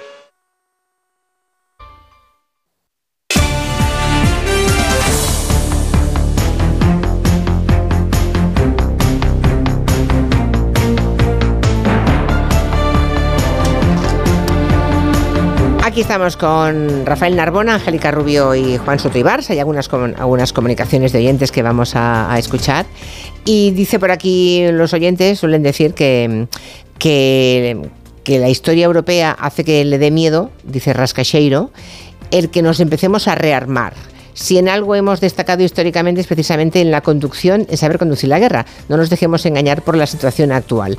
Lo del rearme, de esto no hemos hablado la industria armamentística, el dinero que esto puede movilizar. ¿Algo que decir al respecto? Porque hay oyentes que están viendo que solamente es interés de las grandes compañías que fabrican armamento, que quizás es demasiado facilón como argumento, ¿no? ¿O os parece el argumento definitivo? No, vamos a ver, yo, yo creo que la cuestión del rearme de Europa, lo que está detrás es el miedo a que Trump vuelva a ganar las elecciones en Estados Unidos, porque Trump ha demostrado que es mucho más amigo de Putin que de la Unión Europea. Acordémonos del recibimiento que le dio Angela Merkel cuando delante de todos los periodistas del mundo se negó a darle la mano en un gesto de absoluta mala educación y descortesía. Y todos sabemos que Trump tiene buenas relaciones con Putin, personales. Y eh, claro, el problema es que Europa ha delegado su política de defensa en Estados Unidos. Estados Unidos O sea, al fondo de todo esto que estamos debatiendo está la amenaza de que Trump gane las elecciones. Claro, porque Europa ha delegado... es que aún no lo habíamos verbalizado. Europa ha delegado su defensa en Estados Unidos. Y como ha delegado su defensa en Estados Unidos, de hecho Alemania no tiene ejército y quiere tenerlo ahora, ¿Qué ocurre? Que viene un presidente norteamericano y dice no quiero saber nada de la OTAN y soy más amigo de Rusia que de Europa y los gobiernos europeos se preocupan. Pero no es más amigo, o sea, sus intereses están contra Rusia, los intereses de Estados Unidos. por mucho que Trump sea un personaje, pues estamos hablando de dinero, de mucho dinero. Yo lo único que sé es que tiene mucha eh, retórica y tal. A Trump la Unión Europea no le gusta nada. Pero eh, ni, a, Trump ni a Biden. Es que a Estados Unidos le gusta tener a Europa debilitada. No, no, vamos a ver, los presidentes norteamericanos han respetado a Europa. Yo, el recibimiento que le hizo La han construido más que respetado, ¿no? Exactamente, la han pues, construido. Si es que con podríamos unas carencias. Decir, podríamos decir casi que Europa es un protectorado, o era un protectorado. Claro, pero cuando tú ves un cambio radical y cuando el que puede ser presidente de Estados Unidos dice mm, paso de la OTAN, hombre, pues es normal que los gobiernos europeos sobre todos los que tienen frontera cerquita con Rusia se preocupen un poco. Claro, si fuéramos Polonia igual. A ver qué nos cuentan los oyentes. Hola, buenas tardes. Pues para hablar esto de la guerra, yo hago un ejercicio eh, y me pongo en el lugar de la gente que está allí. Yo, por ejemplo, tengo un sobrino de veintitantos años. Si llego a estar viviendo allí, ¿qué pasaría? Lo que debería hacer la Unión Europea aunque tenga la OTAN, es hacer un sistema de persuasión, es decir, armarse, armarse y si fuera necesario poner en la frontera con Rusia armas nucleares europeas, para que si ocurre lo que no queremos que ocurra, estemos preparados. Es cierto que tenemos que ser conscientes, tenemos que dejar de vivir en la inopia, tenemos que dejar de vivir en un mundo feliz, tenemos que dejar de asumir que este periodo de paz tan largo es lo normal, tenemos que saber que esto es una anomalía histórica y tenemos que empezar a preparar nuestras economías para la guerra. O sea, más nos vale empezar a ser autosuficientes en alimentación, en electricidad, en una serie de cosas porque si no nos va a ir muy, muy mal. Bueno, volvemos entonces al viejo, a la vieja máxima latina, ¿no? Adjudicada a Julio César, creo que no era de Julio César, pero eh, se le adjudicó si, si vis pacem, para Bellum, ¿no? Si quieres la paz, prepárate para la guerra. Era de Julio Iglesias, en realidad. Sí, yo creo que es exactamente al revés. Si te preparas para la guerra, vendrá la guerra. Y a mí, por Exacto. ejemplo, cuando dicen que pongamos armas nucleares en la Sí. frontera eh, de, Ru- de Rusia, me parece de una ingenuidad. Ucrania es la puerta de entrada a Rusia y además es la puerta de entrada al Cáucaso, al Cáucaso donde están los grandes yacimientos de petróleo y Putin jamás toleraría esto. O sea, eso sí que sería el comienzo de, Eso es verdad. de- de una guerra inmediata. O sea, que plantearse eso es una Eso es enorme verdad. Eh, luego, pues hay un- el factor económico, del cual no se ha hablado mucho, pero lo cierto es que ¿qué pasó con el Nord Stream 2? Todo indica, yo estoy convencido de que lo voló Estados Unidos, porque el Nord Stream 2 era un arma de guerra, no era una manera de enviar el, gas sin pasar por Ucrania, era privarle a Ucrania de unos ingresos millonarios y al, mismo tiempo, pues de garantizar la dependencia europea respecto a Rusia. Eh, hay que tener en cuenta que Estados Unidos ha pasado de importar a Europa, me parece que un 34% de gas licuado a un 74%. Dicen que el gas licuado es el nuevo oro líquido y las compañías de armamento se están inflando a ganar dinero. Evidentemente, detrás de esta guerra hay intereses materiales, económicos, geoestratégicos. Es la lucha de distintas potencias por la hegemonía mundial y yo no creo que la alternativa sea prepararse para la guerra. Yo cuando se habla de estas cosas, insisto, a la gente que tiene 20 años, no sé si se hace a la idea de su hijo en una guerra o si hay una guerra, bueno, a mí me consuela pensar que Juan Soto Ibars, que tiene creo 39, iría antes que yo que tengo 60. Además, además, estoy convencido, estoy convencido de que escribiría unas crónicas extraordinarias desde el No, frente. no, pero es que la idea, la idea de que no podamos imaginar que un hijo nuestro tuviera que ir a la guerra, o uno de nosotros, eso que nos hace más vulnerables. Y más felices, por Dios. y- Claro, y- y Mira, hay- vulnerables. voy a recomendar un libro que seguro que Rafael conoce, Historia de un alemán de Sebastian Hafner. Hombre, claro es, que lo conozco, es mucho. uno de los es uno de los libros que mejor cuentan cómo cambia la mentalidad de un pueblo de la no guerra hasta la guerra, porque cuenta la historia de la generación de los que en la Primera Guerra Mundial tenían eh, eran muy pequeñitos, eran niños y jugaban a la guerra, como decía antes Rafael, estaban todo el día con esa épica. Luego viven el momento en Alemania de mayor disparate y de mayor despendole, los locos años 20, la inflación por las nubes, se ponen a jugar a la bolsa, son unos frívolos y llega eh, ese el, el nazismo, ¿no? Y se convierten en soldados. Eso está contado en ese libro a través de una persona que vive en ese arco generacional exactamente de una forma magistral. O sea que repito, qué suerte que no estemos preparados para la guerra. Sebastián Hafner también tiene un libro sobre Hitler que es extraordinario, Mm. hace un retrato psicológico y yo creo que hay una cosa que es, bueno, no sé si tranquilizadora. Hitler era un desequilibrado y un megalómano que quería crear un imperio en el este de, de Europa para contrarrestar el imperio que tenían eh, el Reino Unido y Francia pues, en África y Asia. Y entonces, bueno, pues sí tenía una megalomanía que, que, que llevó a una guerra terrible. Yo creo que Putin es más astuto y que no se va a meter en, avan- en aventuras que le pueden costar a él mismo la cabeza y la vida, que tiene unos objetivos más modestos. Pues nada, por 75 años más de paz. Que siga la anomalía, ¿no? O 76. O 76. Que siga, que siga. Gracias a todos, buenas tardes, hasta mañana. Adiós, adiós. Pensar a lo grande